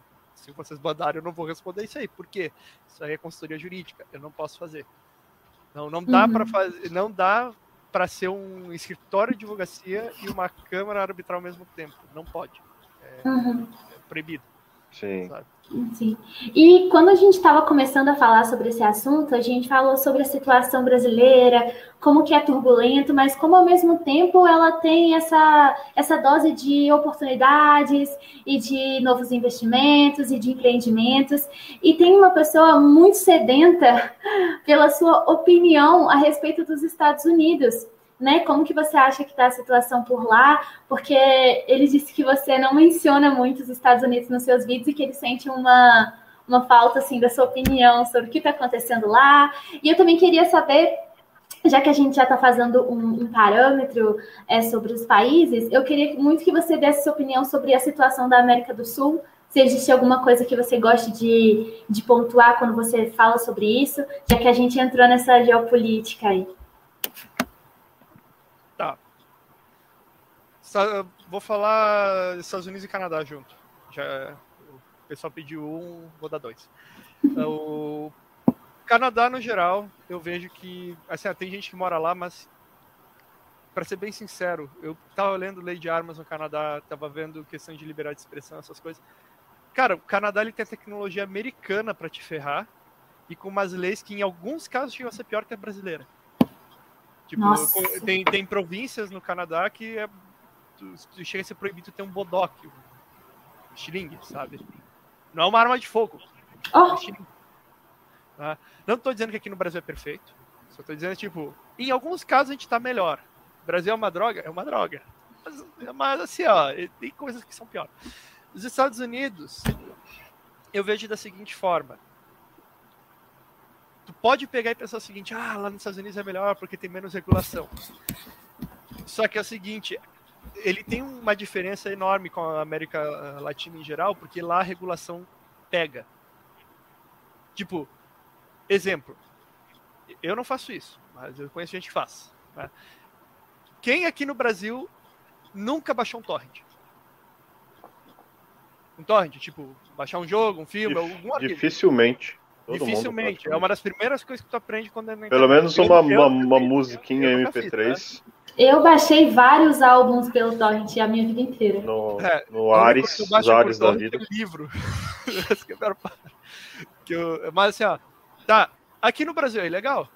O Geda não me deixa mentir. É, na verdade tá aqui, né? O que acontece? Só que vocês já foram. Quem vocês conhecem que já foi preso ou levou multa, não sei o que, por baixar torrent aqui no Brasil? Ninguém. É, isso é uma lenda urbana, isso não acontece. Lá nos Estados Unidos, se tu baixar um filme, tu leva uma cartinha. Sério? Na Alemanha, na Alemanha na tem um imposto por torrent baixado. É tipo 15 euros. É? Não, e daí eu digo assim, ó, tu vai pensar, pô, Estados Unidos... É- tá, vou dar um exemplo. É ilegal nos dois países. Mas no, é, é, tipo no Brasil, é, é, tipo aquela do Zeca Pagodinho, que ele falava que jogava no bicho e se ganhava, ele dava pro funcionário ele. Ah, então é a favor da legalização do jogo do bicho? E ele é legal, sabe? Então, tipo, aqui no Brasil a gente vive num ambiente, na América Latina em geral, a gente vive num ambiente que a lei não pega. É tipo sinal de celular. Verdade. Pega. Lá nos Estados Unidos, não. Lá, lá o, o aparato de, de espoliação do Estado é muito refinado. Então a lei pega.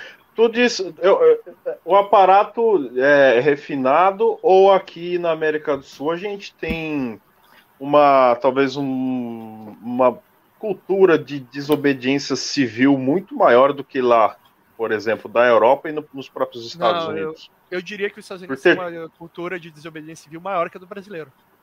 Pô, tem casos já que assim, ó, chegou a polícia para desapropriar um fazendeiro e juntou o pessoal da região inteira, ficou em cima de um viaduto, todo mundo mirando. É, os redneck, né? É, e tipo, claro, não deu guerra, não deu, não deu doideira. Mas assim, ó, não deixaram tirar. E, e assim, os caras são tão, digamos assim. Eu, eu, não gosto de fazer esse argumento, porque o pessoal algumas vezes pode achar que eu estou validando a Constituição americana, mas não é isso. O que eu estou dizendo assim, ó, os caras uhum. já são contra Estado, que a Constituição deles é meio contra Estado. Compara com a brasileira. Uhum. É tipo, não estou dizendo que é anti-Estado, uma Constituição libertária, anarcapitalista, não estou falando isso. Estou dizendo, num grau de estatismo, a Constituição americana é bem pouco. A Constituição brasileira é tipo, vai com tudo. Só que a gente tem uma diferença. Aqui no Brasil, tu tem o um jeitinho, que não é bem uma desobediência civil, mas sim uma tentativa de tirar a vantagem. Eu, tipo, não estou dizendo que americano é tudo honesto, eu estou dizendo, o americano muitas vezes ele vai se manifestar contra uma injustiça. O brasileiro ele vai talvez assim, tipo, olha, ema, ema, ema, cada um com seus problemas, sabe? Eu vejo que a, a, na América Latina é mais assim, o cara se fudeu é tipo, antes ele do que eu, sabe? A galera tem mais ou menos essa mentalidade. Só que no Brasil a gente tem uma vantagem, que é tipo, apesar de a gente ter leis piores, né, um monte de lei idiota, um monte de regulação, algumas iguais dos Estados Unidos, algumas piores que os Estados Unidos, algumas talvez até melhores que os Estados Unidos, não sei, a gente tem que achar isso daí. Eu, achei, uh, tu pode beber na rua aqui no Brasil, nos Estados Unidos não pode. Tu não pode andar com, bebendo cerveja na rua, se fizer isso é um crime.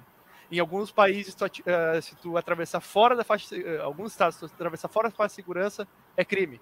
Aqui no Brasil, véia atravessa na diagonal no meio da rua. sabe? Vocês conhecem a piada do inferno brasileiro e inferno americano? Não, diga. Não. Assim, né? O, o liberal morreu e foi pro inferno. Aí quando ele chegou lá, o capiroto falou assim: ó, você pode escolher entre o inferno brasileiro e o inferno americano.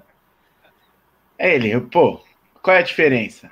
Aí o capiroto falou, pô, inferno brasileiro você come merda todo dia. No americano você vai comer merda uma vez por semana. Aí ele, ah, eu quero comer merda uma vez por semana, né? Liberalzinho, acredita no sistema. Foi lá pro inferno americano. Aí toda semana vinha, vinha o diabinho com a, um potinho de merda e vai comer merda, vai comer merda. E do lado era o inferno brasileiro. E ele ouvia os brasileiros sambando. Ele, bando de fila da puta, comendo merda todo dia, eles ainda estão felizes. O que, que acontece? Por que, que eles estão felizes assim? Aí o diabo falou: Meu amigo, eles estão no inferno brasileiro. Quando tem merda, não tem pote. Quando tem merda e pote, não tem colher. Eles nunca comem merda. Sim, Você que é trouxa que come merda mano. Não, os políticos do inferno brasileiro desviam a merda, pra ter noção. É. E é, é bem não, isso. É, é, exatamente isso. Essa piada sumeriza. É exatamente é. isso. Eu, tipo, aqui no Brasil, é, de juro, tu tem que comer merda o dia todo. De fato, tu não come sabe? Tem, tem merda que acontece, tem merda que acontece. Mas se tu for comparar com os outros países que de juro tu tem que comer isso aqui e acontece, sabe? Tu, tu tem essa, essa preocupação, digamos assim. Mas você sumerizou, é exatamente o que eu penso. É, tipo, no é, Brasil a gente E a conclusão é essa aqui, ó. Não, peraí. Essa aqui. Liberal é muito otário. Não, liberal é merda. essa aqui é a a moral da história é que liberal é merda. Essa daqui. A moral é que liberal é merda. Muito bacana, muito bacana. Foi, a gente está sempre conversando assim e tem sempre como perceber que você tenta ao máximo se desvincular do Estado ou fazer com que ele seja proveitoso de alguma forma, né?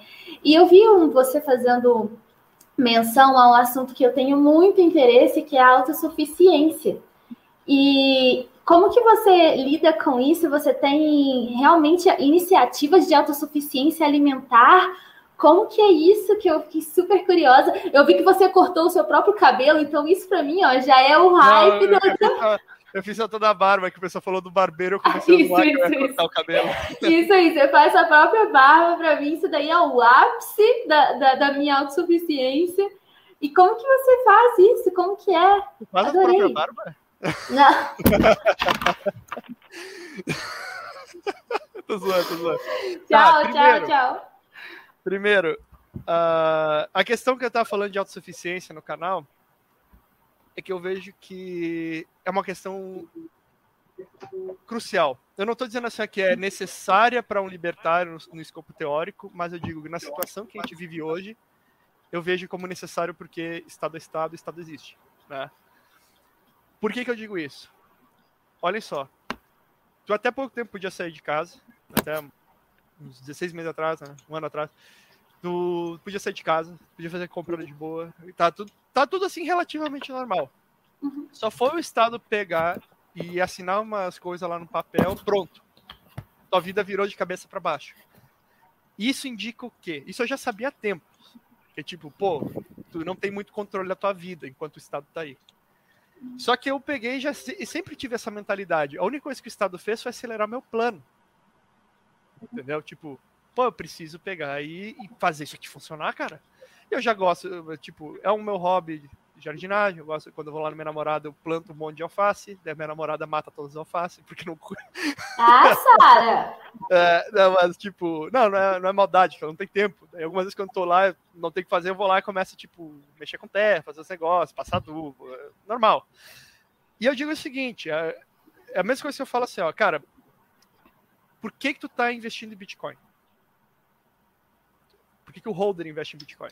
porque ele no futuro quer ter uma situação mais confortável. Ele vê que tem uma vantagem naquilo. Aquilo lá é uma coisa que vai ser um diferencial na vida dele daqui a alguns anos. Na hora ele está se ferrando, porque na hora ele está pagando lá quanto Bitcoin? 40, 40 mil dólares num Bitcoin. Tá? Esse é o preço. Mas lá na frente ele vai dizer, ah, eu estou comprando barato, porque esses otários que não estão comprando agora, quando tiver valendo um milhão, nada, eu vou estar tá rico. O pessoal tem essa mentalidade. Tudo certo? Nada contra. Pode ter a mesma mentalidade com ouro, pode ter a mesma mentalidade com qualquer coisa. Só que eu digo assim, cara, tu tá abrindo mão de um consumo agora, tu ia gastar esse dinheiro para alguma coisa para comprar criptomoeda e guardar. Perfeito, ótimo. Eu acho legal que isso aconteça. Só que tem um problema. Isso não pode ser categórico. Tu não consegue abrir mão de todo o consumo, porque tu tem que comer, meu amigo. O ser humano uhum. foi feito para comer. então o que acontece? Tem que morar em algum lugar tu tem que morar em algum lugar, tem que fazer tudo isso. Então o que acontece? Se tu não come, não faz coisa, tu morre. Então o que, que adianta ter Bitcoin se tu vai ser um cadáver? e a treta que começa a acontecer é o seguinte: eu digo assim, ó, qual que é o primeiro investimento que tu faz quando vai aprender eh, a usar criptomoeda? É comprar um livro. Só, só um momento. Uh, o problema daí que tu tem. O que que tu acha? É, o, que, que, o que, que é o teu primeiro investimento? Comprar um livro eu peguei alguns livros aqui. Eu tô com uma pilha enorme. Deixa eu colocar aqui para baixo. Tô com uma pilha enorme aqui, ó. Esses são os livros que eu estudo sobre autossuficiência. E, e é pouquinha coisa, esses são só os livros. Uh, uh, também estudo mais coisas. O ponto que eu digo é o seguinte: por que, que tu vai fazer isso? Porque daí tu não depende de terceiros.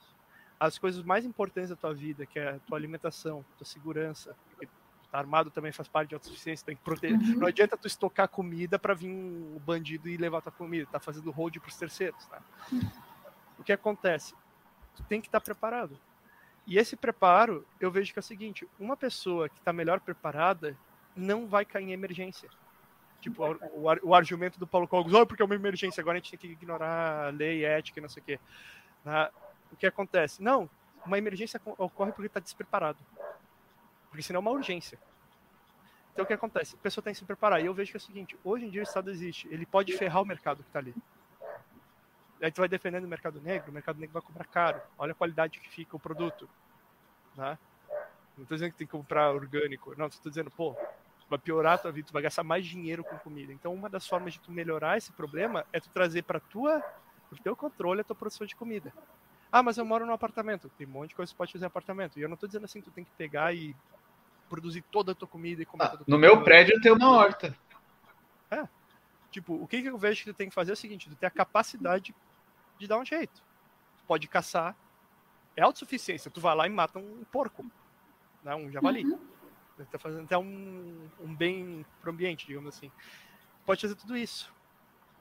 Então a treta toda que começa a ser que eu vejo é o seguinte, tu tem que trazer a importância da tua vida para ti, sabe? Para o que, que é a base da tua vida?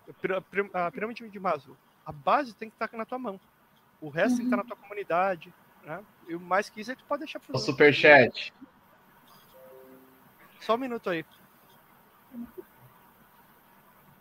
Salve Poto Clarancap, é nóis. Olha só, caramba. Dá uma passada nas mensagens, eu não consigo ver. Não, acho que ah, por aqui tá tranquilo só. Não. Se o pessoal estiver mandando mensagem aí. Não, não, tá tranquilo. Ah. Tá tranquilo, né? Então tá bom. Mas. Voltei. Então, aqui no meu prédio é, tem uma horta no térreo, né? Tinha um cantinho ali que não tinha nada, tem, um, tem até um pomar aqui, legal. Mas aí um, os moradores mais idosos falaram: ah, a gente vai colocar uma hortinha ali. E aí tem uma horta ali, tem couve, alface, umas verduras assim mais fáceis de plantar e tratar e tudo mais. Qualquer morador pode ir lá pegar. legal. É, é muito legal. Essa sua. Você queria falar alguma coisa? Pode falar. Não, é, o que eu tava falando é isso. Tipo, essa questão, tu tem que estar preparado, porque assim, ó, tá, tu tem um monte de Bitcoin, legal, legal, tu tem Bitcoin, tem mais que eu. Né? Tem até um pau maior se quiser, pode ser. Mas o ponto é o seguinte, tu vai comer Bitcoin? Tu vai morar em Bitcoin? Quando o bandido chegar na tua casa, tu vai jogar um Bitcoin nele? Vai jogar uma stack bit, uma chave aquela de metal na cabeça do cara? Não. Né? Se cair a internet, como é que tu vai pagar? Tu, tu depende de uma infraestrutura com, com criptomoeda. Até dá para pagar sem internet, mas realmente é uma coisa que a pessoa tem que ter investido antes. Ela tem que investir tem na. Que, a, é uma rede rádio que ele Sim, sim, rede Lora. Eu uhum. entendo para qualquer tu tem que ter investido antes. Uhum. Então, assim, ó, pessoal, não é vou vender minha casa, comprar Bitcoin, vou vender meu carro, comprar Bitcoin. Não. Pensa na pirâmide de Maslow. Bitcoin é tudo acima da tua sobrevivência. Daí tu foca nisso. Qualquer coisa abaixo, ignora. Tu tá, tu tá numa posição de perigo se tu estiver ignorando isso. Uhum. Esse é o, o que ponto. O que tu acha dessa... O, só Fala deixando aí. claro. Conclui, conclui. Paulo Cogos, por exemplo, tipo, a coisa que ele fez lá no, na palestra no Instituto Hoffer, falou 25 minutos, eu acho, que não, quem está fazendo isso daí está fazendo errado. Que não deveria estar tá cuidando da sua horta, fazendo um poço, coisa tinha, tinha que estar tá engajado na, na verdadeira luta. Votar nele. Eu não vi essa palestra aí, não. Foi recente? Ah, mas foi recente, faz uns. Uma semana menos. Bem menos. É, graças a Deus eu não vi, então. Uhum. É, não, o Cogos ele vem. Não, conclui for, fala aí. Depois eu, depois eu falo. Não, é isso mesmo, é tipo. Cara, é, eu. É, é uma coisa simples. Se, se o pessoal for pensar assim, ó, qual que é a maior merda que pode acontecer contigo? É o Estado te pegar? Não, é o Estado. Tipo, cara, tu, se tu baixa a torrent, tu já não cumpre a lei. Né? Pode ter uma crise, e tu não é pego pela polícia. Pode ter uma crise política no Brasil, como a gente teve durante o impeachment da Dilma. Foi, eu acho um dos melhores anos da minha vida, assim, em questão econômica. Né? Então, o que, que afeta o brasileiro? Uma crise econômica. Que, que vai afetar? Uh, supply chain de alimentos, se tem uma crise de crédito, toda a produção de alimento aqui no Brasil depende de crédito. Tá? É aí que vai dar merda. E como a merda vai dar aí, é esse o lugar que tu tem que se ficar robusto, né? Tem que ficar forte nesse ponto. E óbvio, vai então quer, quer dizer que eu tô dizendo assim, ó, oh, então você tem que comprar comida e não pode, e tem que segurar real. Não. Troca o real, se livra das fiduciárias, se livra do papel pintado, né? Mas faz isso aqui também. E usa arbitragem também. Né? E outra coisa, busca formar uma comunidade também. Não vai para o meio do mato sozinho. Aí nem vai para o meio do mato, vai para algum lugar que tem um mínimo de infraestrutura, só se afasta. Porque desse um dia de tipo der lockdown, cara, tem gente da cidade interior que nem sabe o que é lockdown. Ah, esse negócio aí que o pessoal tem, acha que é usar máscara. Tem gente que não sabe, tem gente que, não pegou, a lei não pegou. A lei não pegou. Então, se tu mora num lugar onde a lei não pega, então o Estado atrapalha menos seus investimentos, tu consegue trabalhar online, à distância. E não é, ah, tipo, tem muito programador que fala ah, que eu consigo me sustentar isso aqui. Não, beleza você é programador, você é foda. Mas assim, ó, tem uma outra habilidade. Tipo, então, é programador? Sou. De mão cheia? De mão cheia. Tá. Sabe fazer carpintaria? Não. Sabe, sabe sentar tijolo? Não. O que, que sabe fazer? Eu sei programar e formatar com computador. Ah. E se um dia, tipo, tu não pode trabalhar com computador, o que acontece? E o cara, ah, vir, me ferrei. então, isso tipo, é muito real, isso é muito real, faz falta. É, então, tipo, cara, um profissional, o cara tem que ser profissional em vários campos. Tem que ser profissional na vida. É uma posição de vida, não é uma questão que tu faz. É uma questão que tu é.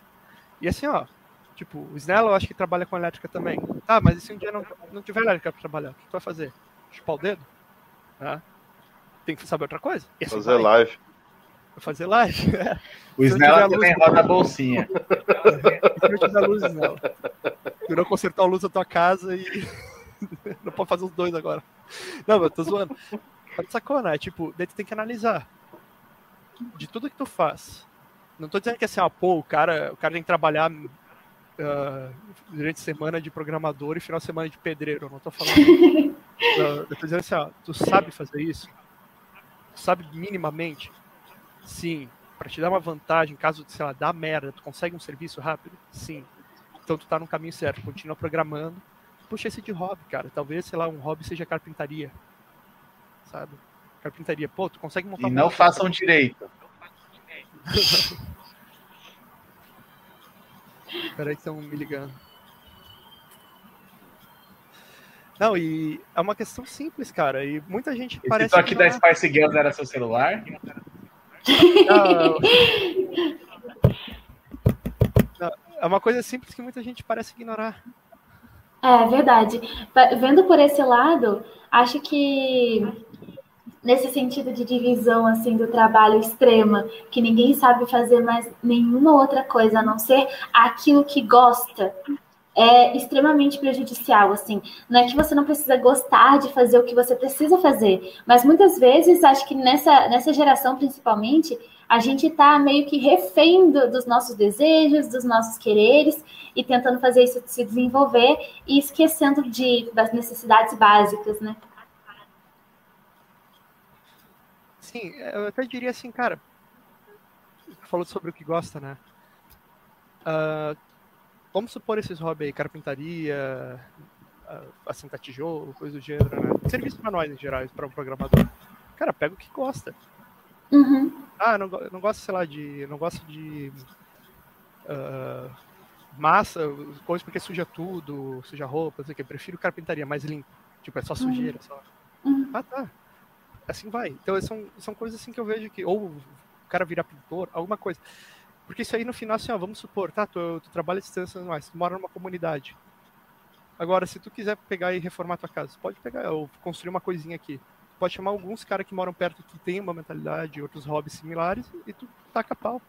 Uhum. Entendeu? Pode fazer uns. Eh, tu não precisa de terceiros. Tu tá contendo aquela gama de serviços dentro do teu, do teu nicho. Uhum. E isso eu vejo e... que é uma vantagem.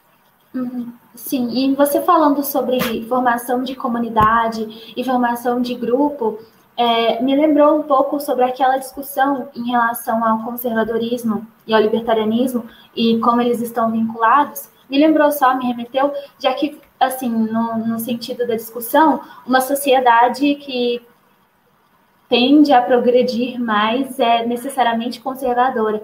Deixa eu só ver o superchat. João Carlos, 10 reais. Um abraço para o Foer do Contador Libertário. Aniversariante dando presente. Valeu, João.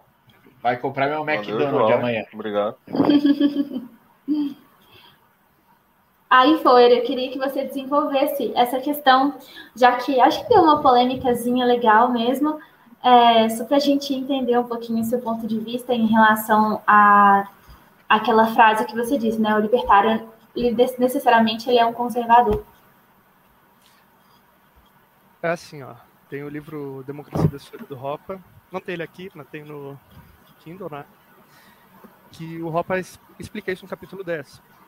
E a questão toda do libertário ser um conservador, eu vejo que isso daí é.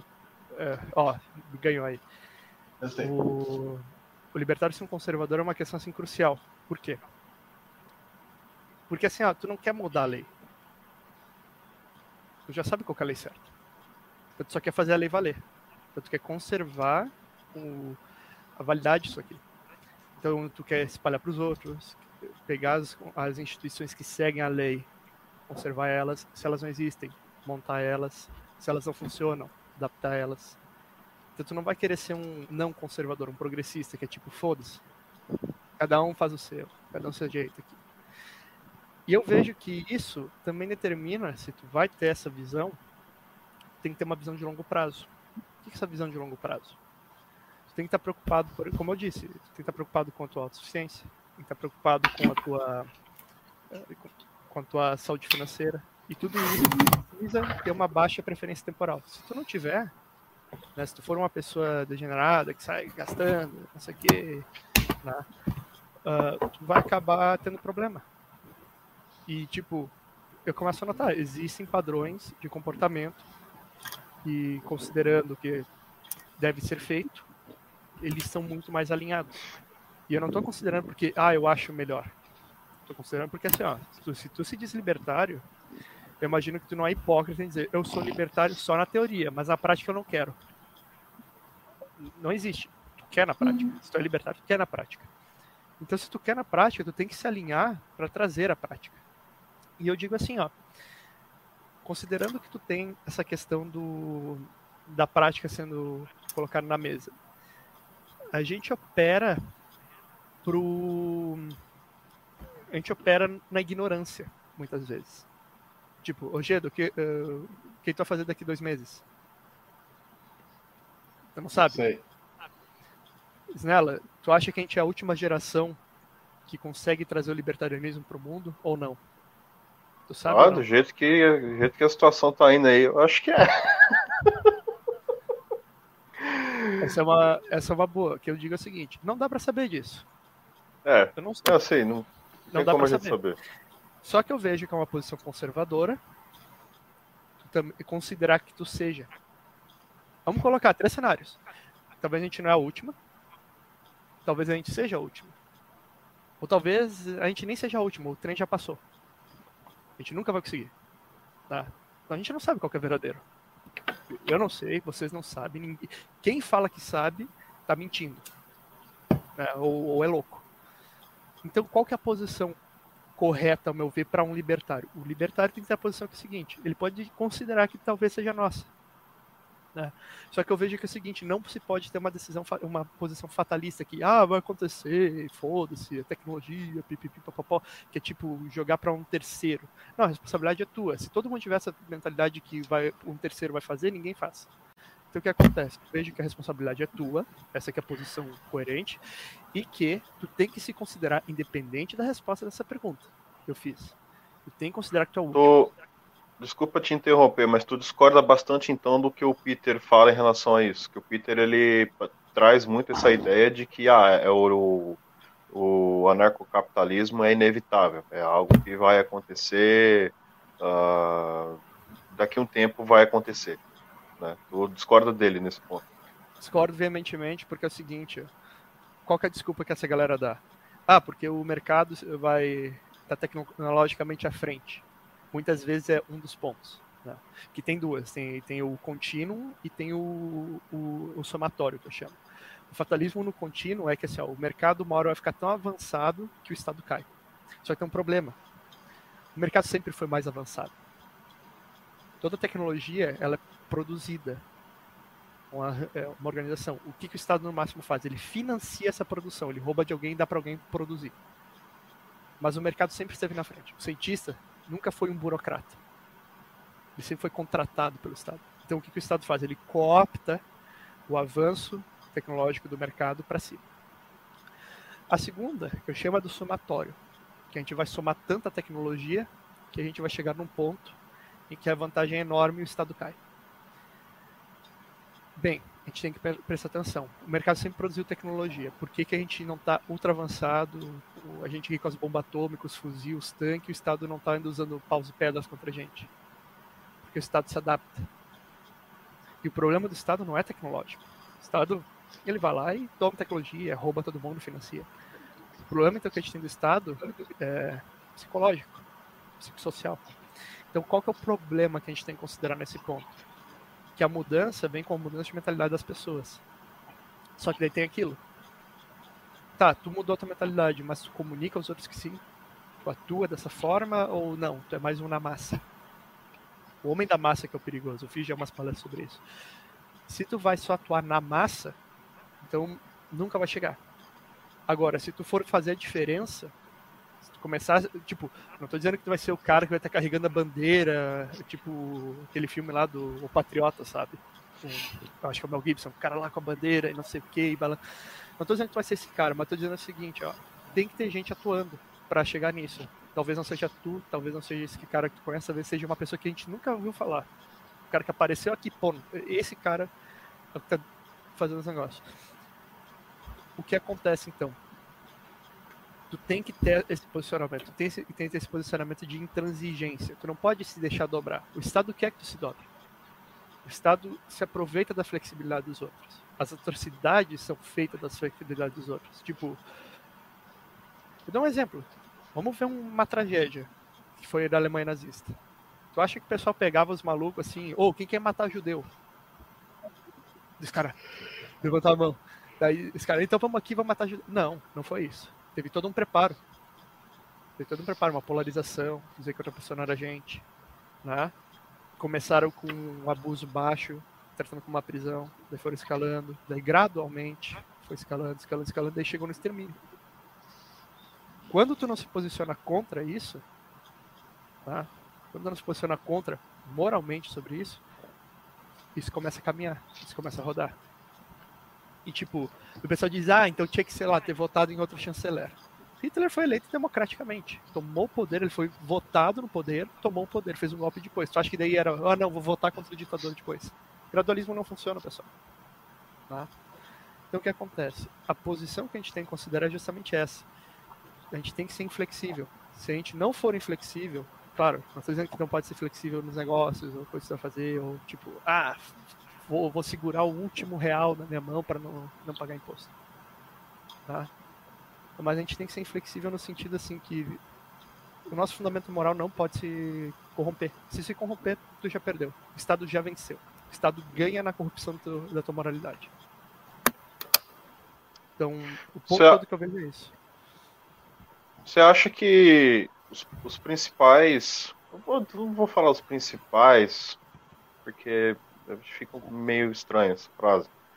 Mas a galera que faz conteúdo libertário, principalmente quem tem mais seguidores aí, quem tem tá num, num, num, local local de fala, vai, por assim dizer. Rafael Lima, Cogos, o próprio Peter, já estão de certa maneira assim corrompidos? Diria que sim.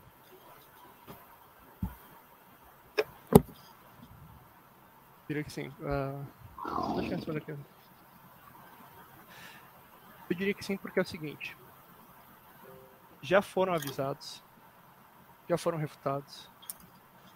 Cara, falando aqui, ó, vocês, Gedes nela, Rafael, tipo, talvez a forma que foi passada a mensagem seja ruim, mas quem sou eu para falar, né? Passava a mensagem de uma forma ruim também. Mas já foi avisado, não foi só vocês, foi uma pá de gente. Cogos, mesma coisa. Peter, mesma coisa. Peter bloqueou uma galera que ajudou ele no site dele. Quando, lá no início, por quê? Porque o cara fez uma heresia, o crime hediondo, inafensável de concordar com o Ford. Então eu digo assim, ó, já, já se foi. Já, já, já tá corrompido. Que eu digo assim, ó, não estou dizendo que eles têm que ser destruídos e esquecidos. Não. Eles são, eles são exemplos. São exemplos do que, que a gente tem que tomar cuidado. Como o Estado seduz. Como a inconsistência é confortável. Como é, o erro. O próprio é... vai falar disso, né? Daquela classe intelectual que acaba dependendo tanto do seu dessa relação que ela tem com o público, que ela acaba, de certa forma, seduzida a defender, de certa forma, alguns aspectos do Estado, para manter essa relação com esse público. Ela não consegue romper, ela não consegue. O compromisso não é mais com a verdade, o compromisso é: eu tenho 200 mil inscritos, eu preciso agradar 200 mil pessoas e a maioria quer ouvir isso aqui, então eu vou focar nisso aqui.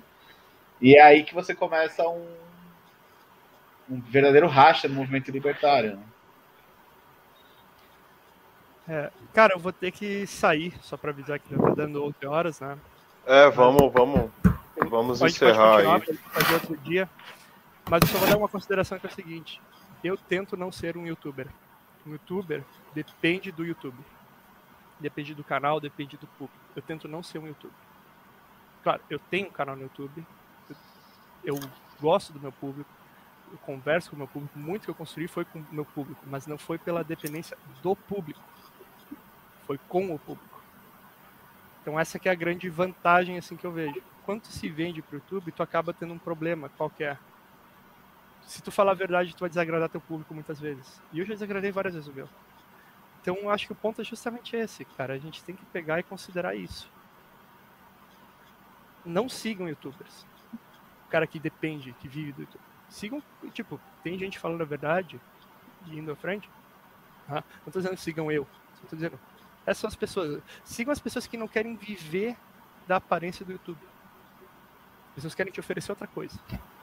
O YouTube é só um meio, não é um fim para essa pessoa. Tá? E eu vejo que é isso. Isso que grande parte corrompe, porque se a pessoa quer ser youtuber, ela quer ser paparicada, ela quer ter a vantagem, ela quer. Não. Né? Quer ter aquela. O calor que o Cogos falou em relação quando ele subiu lá no palanque, né? É a mesma coisa. É uma parada que seduz muito. A, a popularidade. Né? É. Seduz demais. Foi. Cara, obrigado pelo papo, tá? Vamos. Se quiser, a gente pode fazer outro.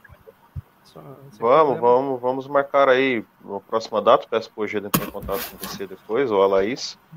Com certeza. Uh, obrigado a todo mundo que acompanhou, né? Muito obrigado pelo por terem assistido a gente até agora. E, bom, eu não consigo finalizar aqui, o Egeda acho que finaliza pra gente. E... Isso. Quer deixar mais algum recado? For, já falou tudo. Quer falar do. Bom, dá uma olhada no meu canal. Dá uma olhada no canal dele lá depois. Tchau, gente. E... Muito obrigada. Boa noite para vocês. Tchau, Laís. Valeu, Ojeda. E acabou o Sal Podcast. Valeu.